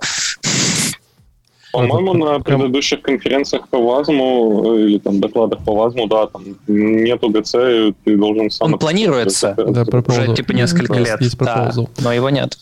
Да, я, предлагаю... я погуглил. Да, я, ты прав. Я предлагаю не сидеть дальше, больше на WebAssembly, это тут долго можно читать, эм, и Миша нам расскажет, как он умеет танцевать.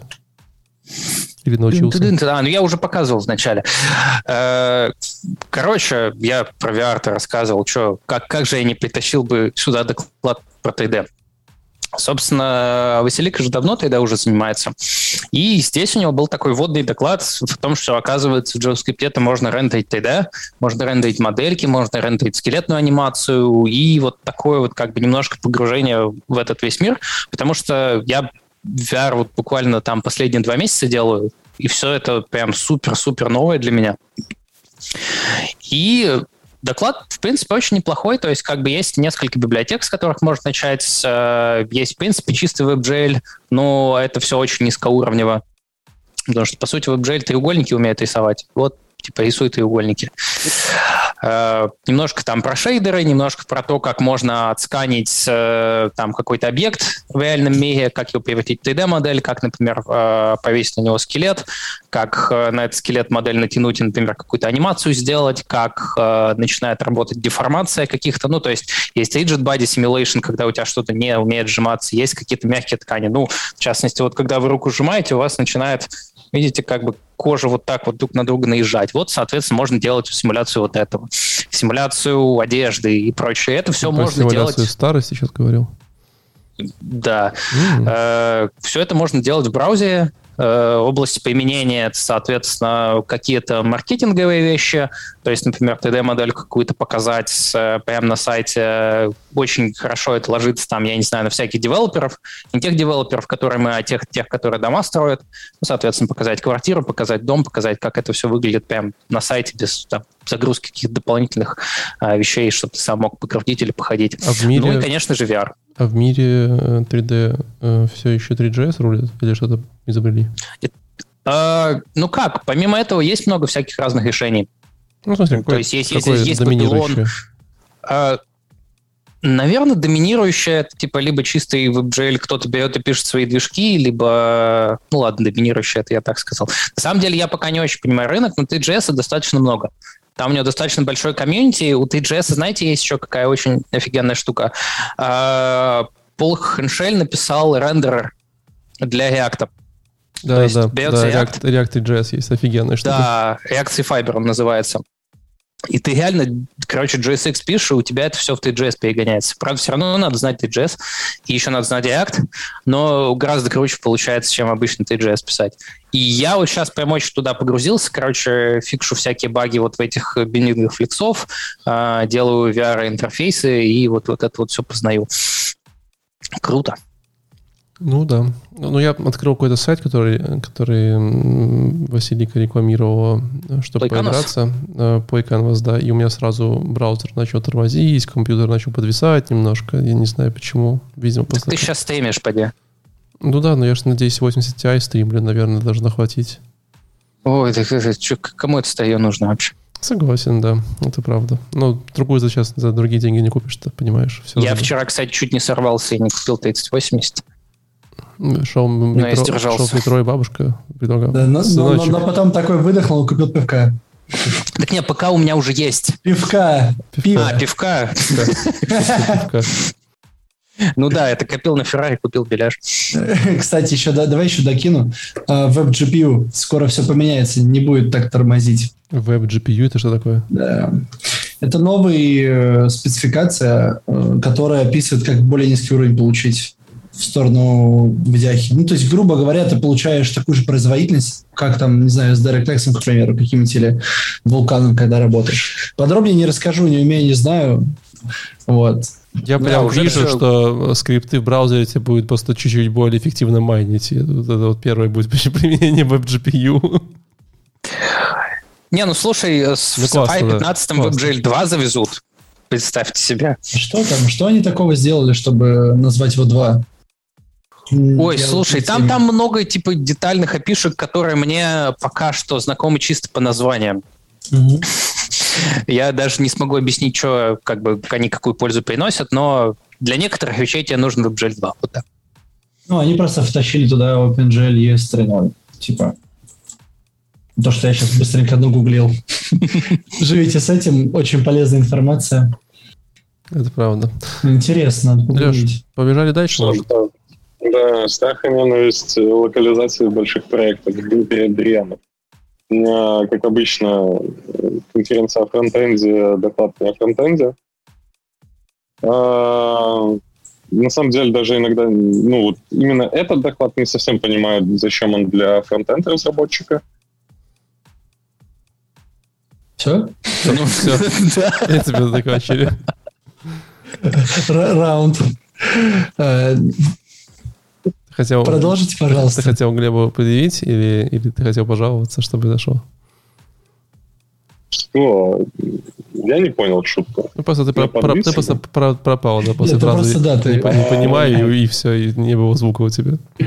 И замолчал. Ну, да. Не понимаю, зачем, ну, вот именно этот доклад для фронтенд разработчика. То есть о локализациях во фронтенде можно там совершенно по-другому и совершенно другие темы озвучивать, но окей, давайте именно об этом докладе. Есть э, первое, что докладчик отметил, это разницу между i18n и, I, и L10. L10n, да. Э, интернет, интернационализация и локализация. А, если мы говорим про интернационализацию, то это все легко. Это все делается в коде. Э, для этого не нужно там придумывать какие-то там, машины, про которые вот он дальше будет рассказывать. А, вы просто контролируете, как на каком-то регионе у вас будет там отрисовываться, допустим, не знаю, слева направо текст, там, справа налево текст и прочее. Дальше погружаемся в локализацию, и зачастую локализация на больших проектах, а этот молодой человек работает в Яндексе, и локализация на больших проектах, она прям боль. И это я знаю и по себе, как бы у меня тоже какие-то части уходят в локализацию, и не знаю, короче, куча, куча всяких проблем. Как, как, как решали проблемы в Яндексе? В свое время было придумано разделение, то есть э, что локализации все и, локали... и процесс локализации, он будет идти отдельно, в отдельной какой-то машине, там, в отдельном, отдельном флоу. То есть у нас вот есть разработка, в которой мы там готовим какие-то ключи, какие-то значения и отдаем их в локализационную отдельную машину, где там свой э, флоу, свои, свои процессы по локализации. Следующее, ну, то есть все, ну, почти все проблемы решены, да, то есть мы пилим фичу, э, в этой фиче есть какая-то кнопочка с э, названием там «применить», Эту кнопочку в итоге перед тем, как зарелизиться, мы отправляем на локализации. В, в локализациях они разработали систему в Яндексе, это называется «Танкер», прям я посмотрел, я позавидовал и интерфейсу, и самой идее. Это прям крутая штука для локализации, которая там, позволяет тебе э, посмотреть глоссарий какой-то, посмотреть, э, возможно, э, эти локализации уже встречались. Э, там, ну, короче, множество инструментов, которые позволяют локализаторам быстрее все делать. Мы отправили наш код в локализации, все там локализ... локализовали. Опять-таки у нас э, мы говорим про enterprise и быструю доставку. То есть мы хотим быстро нашу фичу доставить. Мы все локализовали, все, все свернули и э, Алло. локализовали. И свернули. Просто, просто локализуется на ходу, понимаешь? Ты дождался, пока локализовали фичу. Да. Ну, обычно это занимает больше времени. Ну, короче, мы, мы локализовали это все, и мы доставляем, при, при, получили нашу локализацию назад и доставляем их в продакшн. В продакшене все это быстро разворачиваем и видим, что наша кнопка «Применить» э, локализовалась там как-нибудь там accepted, код, и появилась... Код и, и нога будут явно, как обычно. Просто недавно в тест, да, тест, да. просто на русский язык выпустил, мы тут э, всем, всем тесту комьюнити угораем, потому что там, конечно, хорошо локализовали, скажем так, местами. Короче, возвращаясь Владимир, к нашему... Классический же вроде не редкий. Угу. Ну, нет, там, там, да. там прям очень интересно. Задняя педаль, все такое. Короче, у нас появилась на, на нашем продакшене кнопочка accepted, но совершенно случайно рядом с accepted выросло слово, там, не знаю, accepted done, допустим, да, accepted э, готово на русском языке. Появилось новое слово. Все произошло из-за того, что мы запушили, мы все время держим наш мастер обновленный, и все фичи туда сливаются постоянно, кто-то не успевает локализовываться, и мы ушли в локализацию, с, там несколько фичей ушло в мастер, что делаем? Мы можем, ну, на самом деле, на мой взгляд, самое логично было бы уйти, как он сказал, в релизные ветки и срезать мастер на релизные ветки. Довольно-таки простое решение, на, мой взгляд. Но Яндекс, блин, офигенные ребята, они начинают бранчевать это все в локализациях. То есть ты работаешь в своей фиче-бранче, и ты точно так же уходишь в этой фиче-бранче в локализацию. И в их танкере видно, с какой бранчи пришло какое слово, какое, какая фраза. Куча, короче, всяких... Э, он показывал, как это все матчится потом, то есть э, несколько проверок стоит, чтобы у тебя э, именно то, то что надо, ушло в, в, в мастер твой. Вообще офигенно. А, я вот, знаешь, ты вот все это говоришь, я вот сижу и думаю, что хуже, локализация или таймзоны? Вот я пока не могу для себя определиться наверняка. Таймзоны. Локализация. Я Есть... думаю, локализация хуже. Ну, таймзон появится temporal. Да. В локализации ничего не появится. Ну, ну ладно, может появится когда-нибудь. Короче, я, я с локализациями просто на бэкэнде особо не, не работал, и встречался только с таймзонами, и на текущий момент у меня таймзоны, это, блин, прям по какой рассчитывать, что делать, нафига вообще я это все делаю, как бы, ну, меня больше а... парит таймзоны. Тайм ну, просто таймзоны такая штука, ты, типа, две недели очень сильно болеешь головой, ну. очень сильно от нее прям кряхтишь, а потом, как то знаешь, там щелк такой, ты, dead шизи, и все, и, и жизнь опять упрощается, пока новая задача не прилетит. Я шучу, конечно. А потом, а потом кто-нибудь делает платеж, а в это время, когда он делал платеж, перевели в часы в этой стране, и почему-то платеж пошел в будущее, короче, и там все сломалось. И вот так вот сидишь и думаешь, что произошло. Ну, я не знаю, как у тебя такое может получиться. Время одно одно. На него есть два, как минимум 24 точки зрения, да? А время-то одно одно. Ну, Если у тебя Эйнштейн с тобой бы не согласился, во-первых. Начну с этого. Если у тебя что-то улетело в будущее... Что ты думаешь что-то про... улетело в будущее? Что ты думаешь по концепции мультивселенной? Ладно, Я не думаю, будем что если у тебя что-то улетело в будущее, то ты неправильно пишешь код. А так... С локализации ушли в будущее. Да. Короче. Леш, подытожь, а, пожалуйста. Подытожить можно, наверное, тем, что все вот эти процессы нужно автоматизировать. Нужно автоматизировать. У них куча в Яндексе инструментов по, по автоматизации, по проверке. А, фронтенд-разработчик перед тем, как получить э, локализацию, может посмотреть, э, какие именно там пришли локализации, если есть конфликты, то разрезолвить их, и их инструменты офигенные. Поэтому, блин, у него был на самом деле под итог всего этого, я забыл. И поэтому я оставлю свой, что все вот эти процессы, они должны быть максимально автоматизированы для того, чтобы избежать вот этой огромной боли по мержу локализации, по неправильной доставке локализации и прочее. И это огромный кусок работы для, там, если вы там, стартап какой-то и выходите в локализации. Я думаю, что в каждом enterprise должен быть инженер по охране труда и инженер по локализации. По охране локализации. У нас, кстати, практически не используются переводы, поэтому у нас практически нет проблем мержа. Не переисходится, в смысле, вы каждый раз новое пишете или как? Ну, типа, да. Ну, то есть у разработчиков в их mm-hmm. сервисе, типа, есть, что если есть вот такая вот похожие переводы, уже переводились так-то, но, типа, ключ уже другой, и, соответственно, содержимое его тоже уже другое. И это дешевле, чем все вот это. Ну, потом тестировать сложно. Да. Назовем это функционально стиль переводов. Типа мы никогда не мутируем старые, мы все создаем новые. Даже, Мне, если, кстати, еще... даже если кнопку, кнопку перемещаешь, даже, даже, даже не ищешь старый перевод, просто новый создаешь, типа не удаляй ключи никогда. Просто все время иди вперед. Мне еще понравилась идея держать э, контекст перевода, ну, потому что иногда кнопочка «применить», она может означать разные вещи, там, или, я apply, он может тоже по-разному переводиться, поэтому контекст тоже очень важен. И вот это... Я, я не видел еще пока что где-то на своих фичах, чтобы учитывался контекст, но вот у них это все... Опять же, можно заключить контекст в ключ.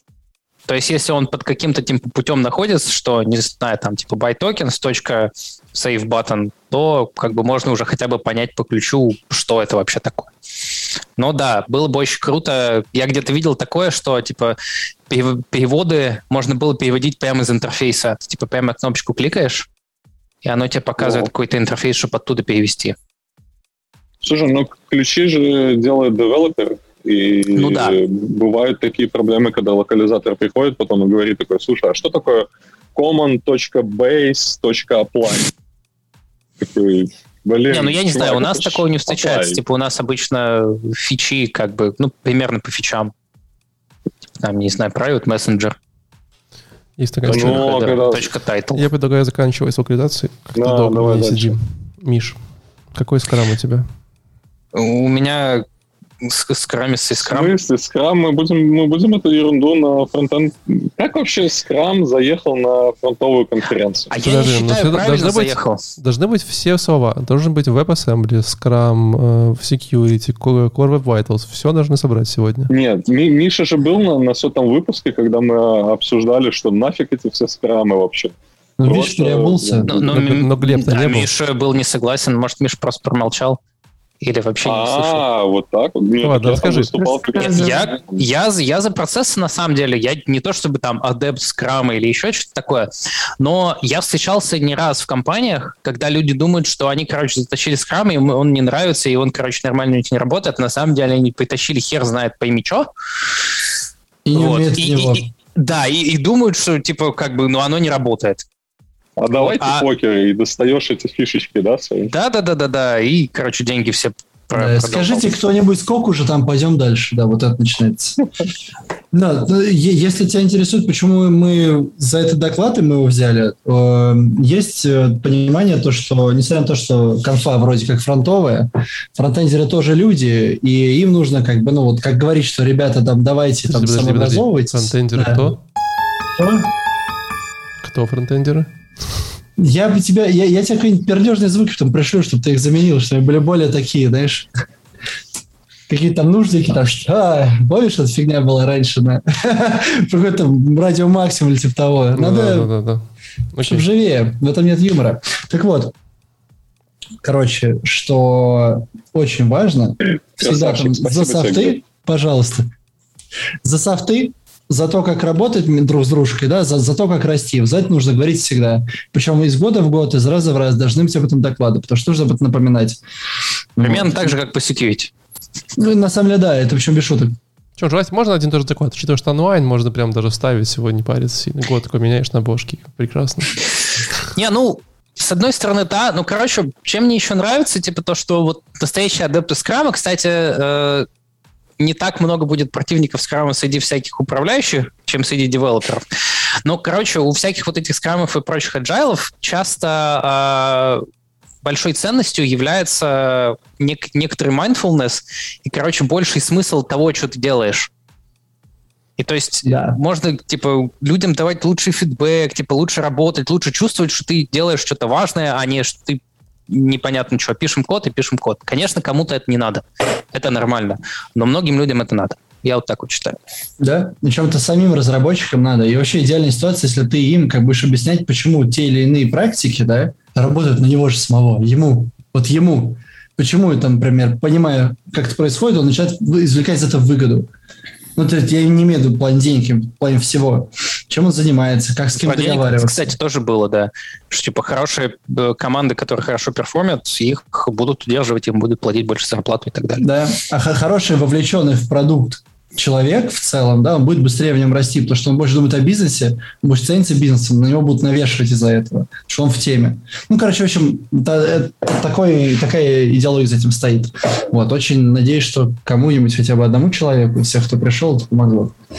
Так, Миша, а самый главный поинт э, доклада, или мы уже проговорили? Самый главный поинт, короче, э, изучайте, как можно строить процессы, думайте головой, посмотрите на то, что Scrum вам предлагает, посмотрите на его ценности и, короче, подумайте, прекратите просто а, писать код.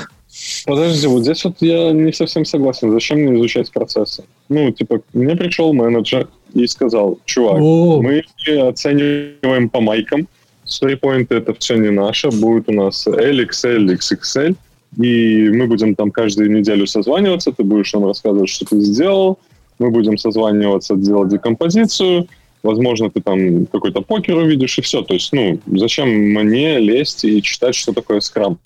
Ну, тебе как бы нормально работается, тебе нормально делаются фичи, тебя не волнует то, что тебе мало дают времени техдолг. Э, вот нету таких проблем никаких? Все, зашибись. Или даже фичи непонятные прилетают, или как-то вы плохо работаете. Вот он, знаешь, вроде декомпозиция, а вроде нет. Вроде ретро да забили болт три месяца назад. А, то есть ты про то, что ну, я должен сам прийти менеджеру и сказать, чувак, come on, мы идем ты, в том направлении, давай. Смотри, менеджер не равно босс, да? Прийти к менеджеру. Это менеджер понятно. просто еще одна часть команды, это функция. Причем, ну, как правило, если писать любую команду, есть множе, больше функций, чем людей, они как-то их между собой распределяют. И все нормально, что ты сам ретро проведешь, да, что ты сдаешь проблем продукта и придешь ее решать. Очень просто говорить, о, я, вот у меня тут план факт, мне сказали, я сделал, ничего не знаю, у нас там все вокруг дураки А может быть, ты можешь в это вовлечься, может, ты можешь поменять, чем-то помочь. Может быть, тот самый менеджер, он чего-то не понимает, ты можешь его донести, да, ты можешь, может быть, ты на, на декомпозиции или на какой-то еще штуке ты задашь вопрос, а зачем это делаем, а какая ценность в продукте, чем просто страдать от того, что ты не реализуешься, делаешь плохие, никому не нужные штуки, вот на самом деле нужно было сделать вот это, вот это, я вот тут полтора года делал не то. А почему ты полтора года делаешь не то? Вот почему? То есть, во-первых, почему ты это делаешь? А во-вторых, если это не то, то зачем ты это делаешь вообще? Осознанность. Ну, mindset, mindset. Да, продуктовый mindset.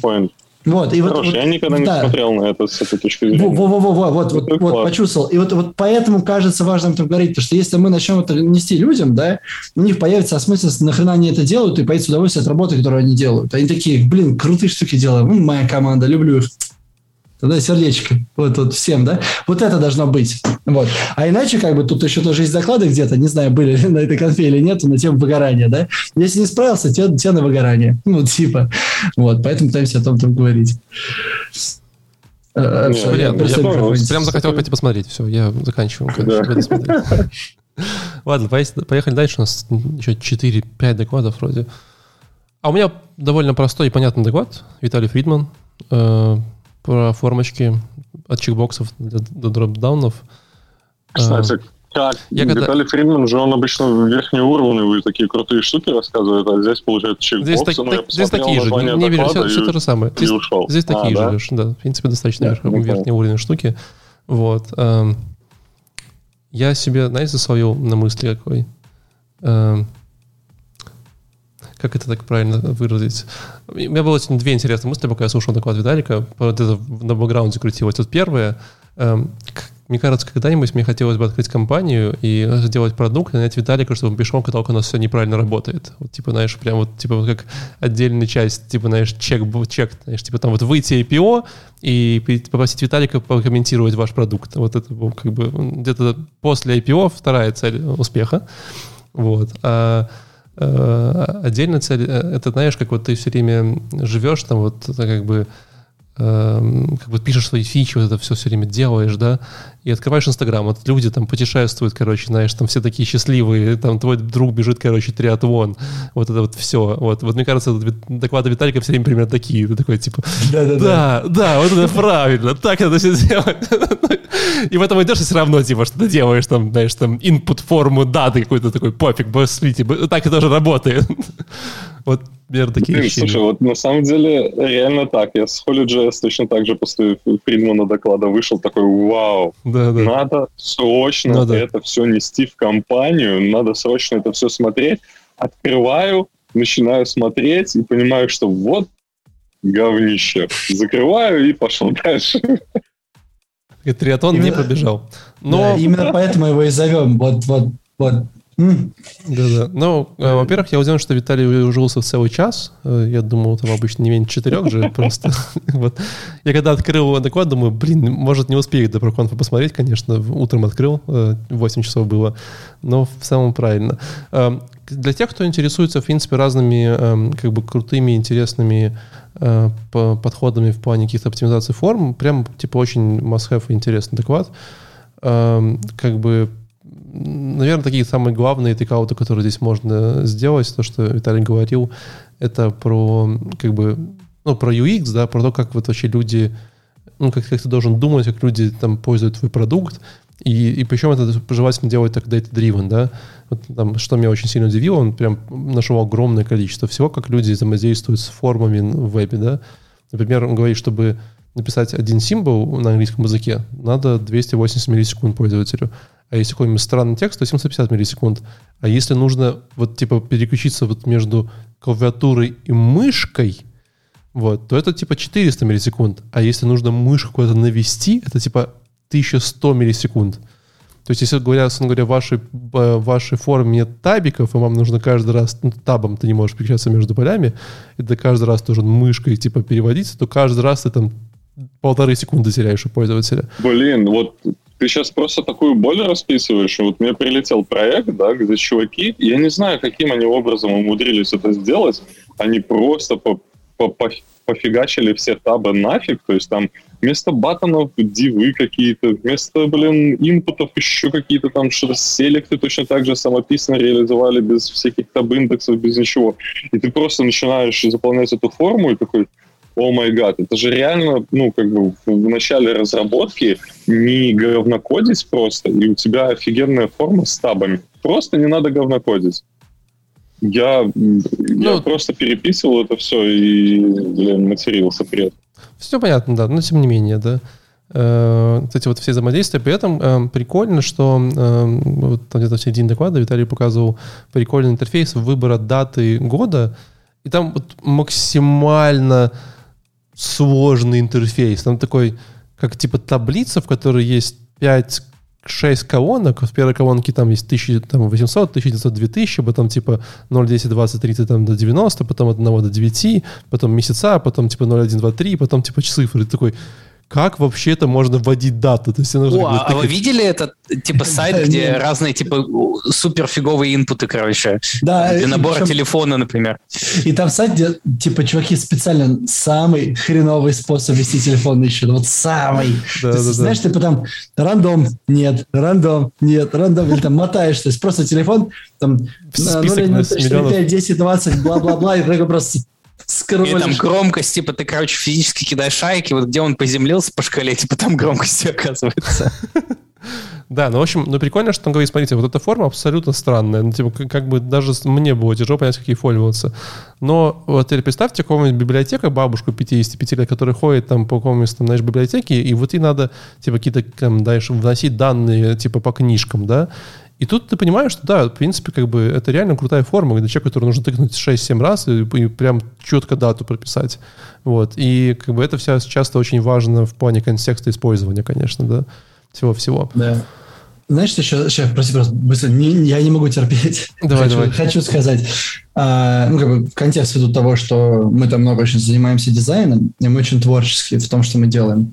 У меня вечная была боль, другая, то, что такие, знаешь, ну, чтобы был необычный прикольный дизайн, нужно поломать UX. Ну, да, и тогда да. он становится прикольным.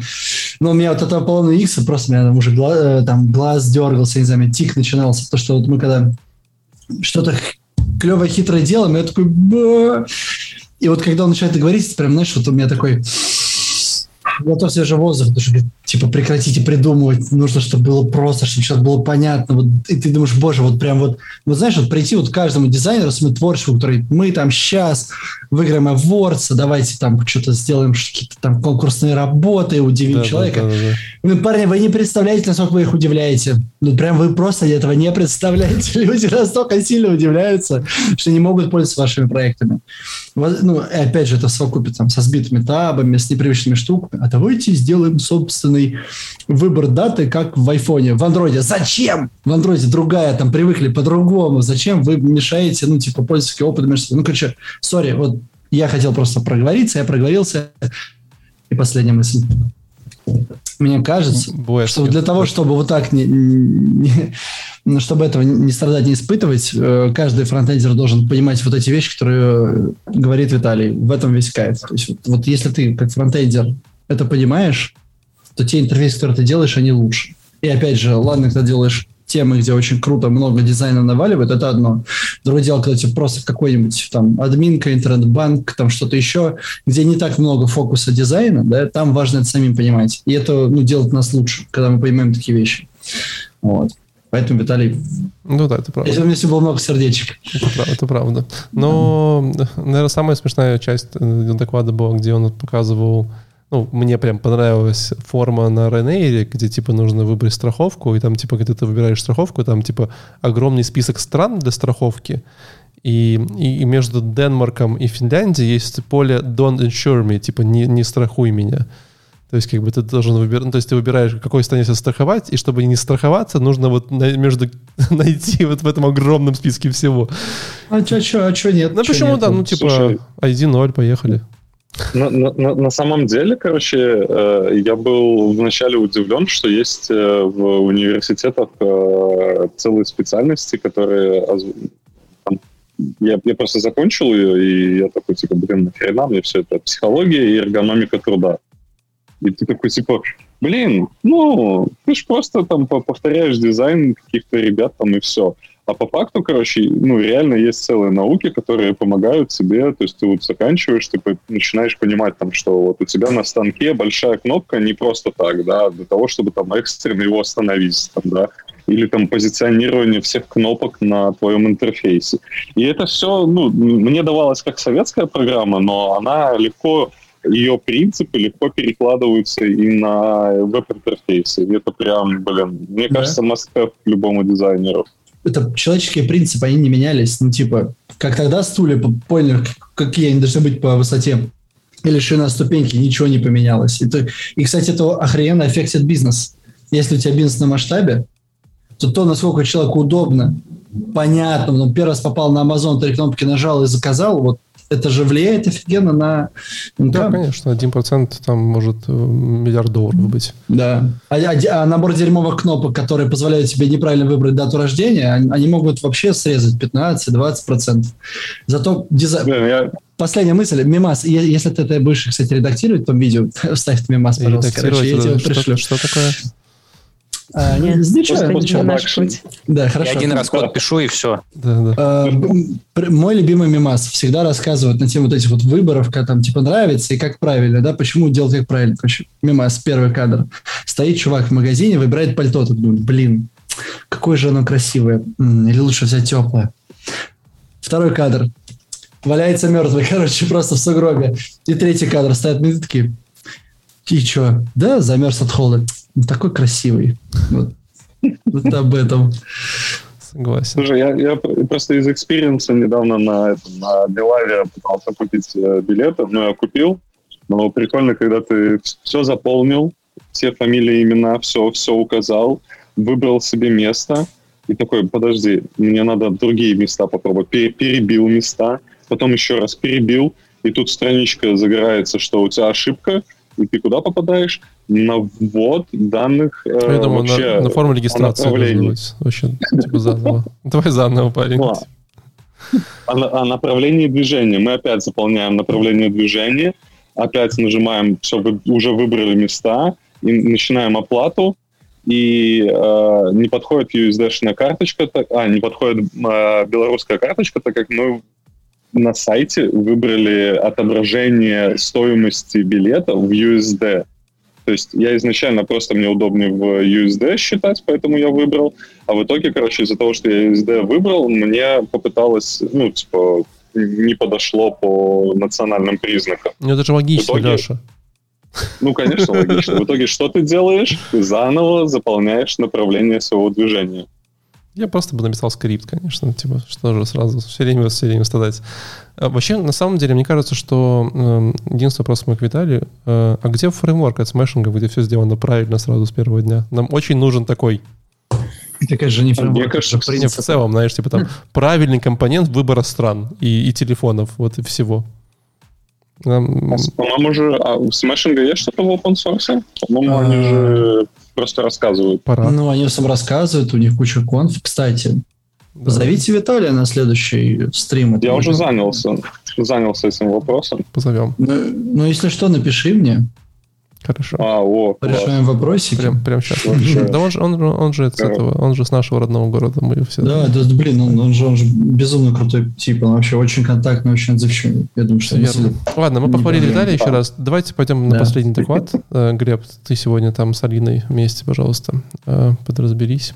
Э, про конечные автоматы какие-то там истории. Уф. Ох. Слушай, вот это ну, доклад вроде был ничего такой. Его э, рассказывал Вадим Пацев из Яндекса. Э, он рассказывал его в формате такого кейса, но кейс не индексовый. Но, честно говоря, я не уверена, что это вообще какое-то имеет большое прикладное значение, то, что он рассказывал. Но мы можем как раз это вот обсудить. Он э, рассказывал, как они делали приложение для устройства. Я не знаю, по описанию звучало, как будто это обычный мобильник. В общем, э, для устройства, э, которое человек может использовать на ивенте. человек приходит на ивент, ивент э, такой весь состоит из перформансов, которые проходят в разных локациях, там какие-то в комнатах, какие-то в открытых помещениях, на разных этажах, разных зданиях, и его надо э, выдать э, какой-то навигатор, который будет водить его из комнаты в комнату, от опыта к опыту, и таким образом человек получит там какие-то вау, классные впечатления. Соответственно, ну, этот навигатор, который должен его водить, должен э, предлагать ему какие-то такие сценарии, которые будут э, этого человека развлекать и оставлять у него там такое вау впечатление. Вот. По сути, он даже сам, кстати, про это говорит, но uh, это была одна из моих таких мыслей первых, когда я начала смотреть этот доклад. Вся эта история очень сильно напоминает чат-бота. То есть uh, ты э, начинаешь э, совершать какое-то действие. После того, как ты его совершил, э, программка тебе дает э, возможность выбрать дальнейшее действие, ты выбираешь, ну и там тебя так по сценарию проводит. А, особенности и ограничения этого проекта заключались в том, что у них не было сети, они не могли подключаться к Wi-Fi в этих условиях. Понятное дело, они не могли э, подключаться, ну, в смысле непонятное, но они не могли подключаться к интернету, и еще они не хотели, чтобы вся эта информация вообще как-то в сеть была видна. Вот, так что интернета у них тоже не было. Ну и вот что, что и как надо делать. Свелось все к тому, что они э, писали и потом совершенствовали, усложняли э, алгоритм, который, собственно, являлся простым таким сценарным движком, как он его назвал, на редаксе. Это был декларативный пошаговый сценарий, и вот тут он э, ввел концепцию конечного автомата, да, что декларативный пошаговый сценарий — это тот самый э, математич... та самая математическая абстракция, конечный автомат. Э, я... Кстати, у меня была такая такой был прикольный момент. Он, конечный автомат — это то же самое, что state machine по-английски. Это он там прям даже такое определение приводит.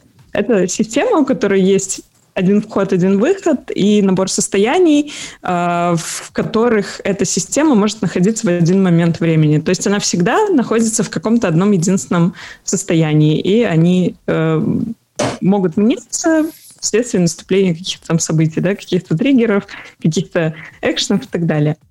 Э,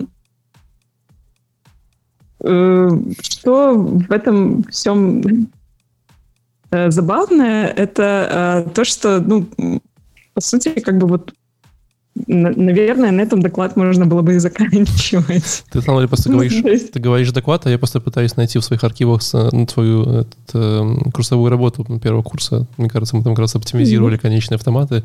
Вот, и знаешь, внутри ну, меня да, плачет, да. плачет один маленький инженер, там где-то, знаешь, типа там, только там все сложнее, типа, ну, сложнее, там всякие вот эти вот invent, end or операции, как-то надо было всем компонентной базе минимизировать. Было весело.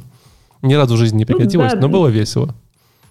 Ну, вот для такого кейса может пригодиться. А, он там дальше уже рассказывал, как они там это все усложняли. У них а, приходили люди, которые говорили, что мы бы хотели управлять этими сценариями извне, потому что мы хотим, чтобы мы могли влиять на, на посетителей нашего э, мероприятия. У них увеличивалось количество людей, которое приходило на это мероприятие у них там усложнялись сценарии, да, то есть раньше у них там было 5 сценариев, в итоге они там пришли к 30 сценариям, и, ну, в общем, они все это э, вот так наращивали, наращивали, и в какой-то момент он ввел еще вторую концепцию, это э, на цепочке э, Маркова, э, цепи Маркова, и, да, и рассказал еще про это. Вот, ну, Цепи Маркова точно не разговор для второй части, для второго часа подкаста. А, дальние регионы скучают, как бы. Ладно, автомат, спасибо большое, объяснили, а Маркова... Леша, я тебе потом скину а. ссылку на Википедию, почитаешь, там несложно. Ну, как несложно? Ну, ну да, есть очень да, хорошее объяснение. Если вы видели, типа, там, не знаю, в Твиттере или в Инсте, типа, наберите э, э, типа, такую-то фразу и, типа, что вам телефон предложит продолжить. Вот, вот этот предиктивный вот обычно основан на цепях марков. Ой, это прикольно, кстати. Это, это очень хороший пример. А на украинском а, это суть... будет Уансуги Маркова, чтобы вы понимали. Не знаю, ну просто звучит, звучит, звучит Вон Цуги. Цуги. Спасибо, что, спасибо, что поделился с Просто, просто погуглил Софи Маркова на Википедии, там сразу Вон Цуги Маркова. На белорусском будет точно так же, Валик. Я думаю, на украинском-то. Я думаю, да. Есть роднее ближе. Да, в общем, э, они использовали Э, это для того, чтобы рассчитать вероятность наступления следующего события, чтобы просто управлять ресурсами, да, чтобы не было такого, что люди э, столпились все в одной комнате, там закончилось место, воздух и актеры, которые делают для них перформанс. Ну и, в общем, они, э, используя вот это свойство системы, э, ею управляли, ее оптимизировали. Ну, доклад прикольный. Чел погружался там прям в каждую деталечку, деталюшечку, 50 минут все это рассказывал. Спикер довольно такой э, хороший. Он меня как-то завлек с первых 30 секунд. Но сам кейс, честно сказать, он такой довольно редкий. Ой, вот я, я вот сейчас, блин, я, я сижу прям, и я очень хочу увидеть этот кейс. Э, я не помню название вечеринки в Москве было когда-то, когда у тебя много пространств, э, разные танцполы, и между этими пространствами есть еще разные комнаты, и в разных комнатах разные диджеи, разные направления, там здесь чиллаут, здесь еще что-то. А есть еще сигнал, и они же, по-моему, делали какие-то архитектурные там штуки всякие интересные. Это и такой, это обыгрывать. Э, этот как он? Казантип на минималках, да сигнал. Ну, да, да, да. Ну, короче, вот эти все штуки и обыгрывать на таких вечеринках, это просто, я, блин, это было бы офигенно, если ты приходишь, и ты на, по, по телефону идешь, и... Ну, Все начинают объяснять есть, конечные да. автоматы. Там такое есть, да. То есть главная задача – это распределить людей, посчитать нагрузку, сделать рандомность, приводить обратно. Если человек потерялся, ты его находишь и обратно возвращаешь, типа, в, ну, вот в конечную систему, скажем так. Ну, я ну, как-то поехал, поехал в Москву специально. А, Бернин, а, это, короче, вспомнил, перепати к Burning Man. То есть отдельно просто вечеринка, которая не Burning Man в, там, в, в пустыне, а именно вот в Москве как припати. И они там тоже всякие инсталляции делали крутые. Я вот на одну попал случайно и прям загорелся, на следующую все, купил билет, приехал. Загорелся на Burning Man, можешь уточнить, просто не всегда понятно. Ну, был, кстати, такой кейс, на Burning Man. Горел на припати Burning Man. Посмотри доклад, и на редакции плюс реакции запили такую штуку. Я думаю, Понимаешь, это, мне кажется, для, для ивентов это будет дорого очень. Ну, то есть пилить такую штуку на автоматах, то есть это надо уже какой-то готовый фреймворк Леш, использовать. Ну, готовый. Автомат на jQuery, это концепция, это же, это, это, это, это, для, с точки зрения технологий, там, как я поняла, все не так уж и сложно. Это просто он, он использовал э, отсылки к этим концепциям, которые существуют в математике безотносительно вообще программирования. Вот. А Мне кажется, что это штука, кажется. что ну, на, там, конечно, надо подумать. Это понятно, что да, там надо посидеть, по, поработать головой, посмотреть, как эти все, потестировать эти сценарии, как они разводятся э, и так далее, да. Э, смешная штука, я пока его слушала, он называл этот конечный автомат то конечным автоматом, то стоит машин э, по-английски, что перевод, в общем-то, прямой. я такая думаю, что, блин, какая-то ерунда. Вот по-английски называется state machine, по-русски называется конечный автомат. Ну, в принципе, логика ясна. Почему вот так, ну, понятно. Но Тут нужно ну, уточнить. Э, слова, да. Finite state машин, правильно, да? Конечная машина состояния. Finite state машин, это да. Как это бы упрощенно, да-да-да. И полуправда. Я пол... угу. полезла в Википедию, естественно, потому что там есть эта удобная функция переключения между языками. И знаете, что я вам хочу сказать? Что на самом деле практически во всех языках э, он так и будет конечный автомат, там, с разными какими-то э, нюансами и особенностями этих языков, но оно практически везде так и есть. И по-итальянски, и там по-немецки. И это только э, в английском, как ни странно, как-то вот они так отличились и назвали конечный автомат стоит машином. Хотя, ну, суть ясна, вот, это такой забавный лингвистический факт. А я, кстати, еще заметил, что... А на украинском будет скинченный, ну, просто чтобы вы знали. Скинь А на, на этом, боже, какой это же язык. Э, короче, сейчас испанский автомато финито. На польском автомат. Это, это, итальянский ты немножко показал. Мне по-итальянски там что-то, дель финито, там что-то такое. Финита! Я, кстати, заметил, что на конференции, вот в, на локализациях, и вот сейчас еще Алина говорит, э, очень э, ребята любят, не любят использовать вот эти, как это называется, американизмы. Англицизмы. Англицизмы, да, вот, когда на, на английском языке. Это прям какой-то mm. тренд сейчас такой идет. Знаешь, я, я, я, я думаю, это, ну, типа, тренд э, произрастает откуда? Сначала такой, ну, вот эта фигня, да, потом начинаешь ее как-то правильно называть, да. А когда ты начинаешь говорить с публикой, у тебя немножко меняется риторика. Вот это, типа, классическая проблема сцены. Как бы, ну, за сценой ты один, выходишь на сцену, ты другой. И тут ты пытаешься быть более правильным. И такой, ну, стоит машина, да, это звучит так, будто бы я вот просто, ну, разговариваю на сленге.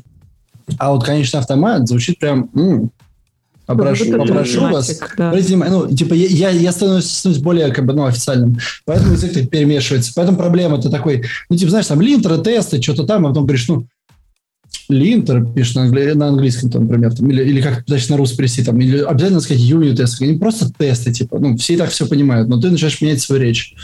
Mm, прикольно. Вот линтер перевести на русский. Исправитель. Пока вы, исправ... Пока вы переводите линтер, да. я хотел бы... Подчеркиватель хотел бы уже, во-первых, завершать, а во-вторых, вы никогда не замечали, что македонский язык очень философский? Потому что конечный автомат на македонском очень? будет конечен автомат.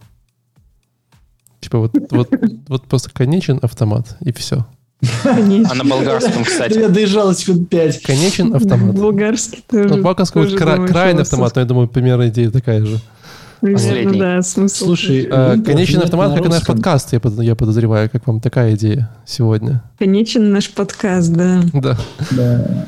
Э, ребят, спасибо большое, что пришли помочь на обзор. Э, а еще Глебу отдельно спасибо, что еще конференцию такую организовал, которую мы смогли обзорить. Там, Стараемся. говорят, у вас скоро какая-то еще одна будет, да?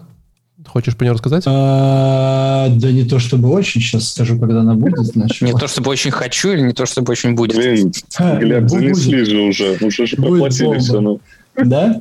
Я Вроде 11-13 октября, если я посмотрел. Нет, нет? Нет, 11-12. 12 хорошо. Ладно. Октября, да. Да, да. Да, так что будет. Но мы по классике идем. Типа идет фронтенд конф в октябре, идет холи в ноябре.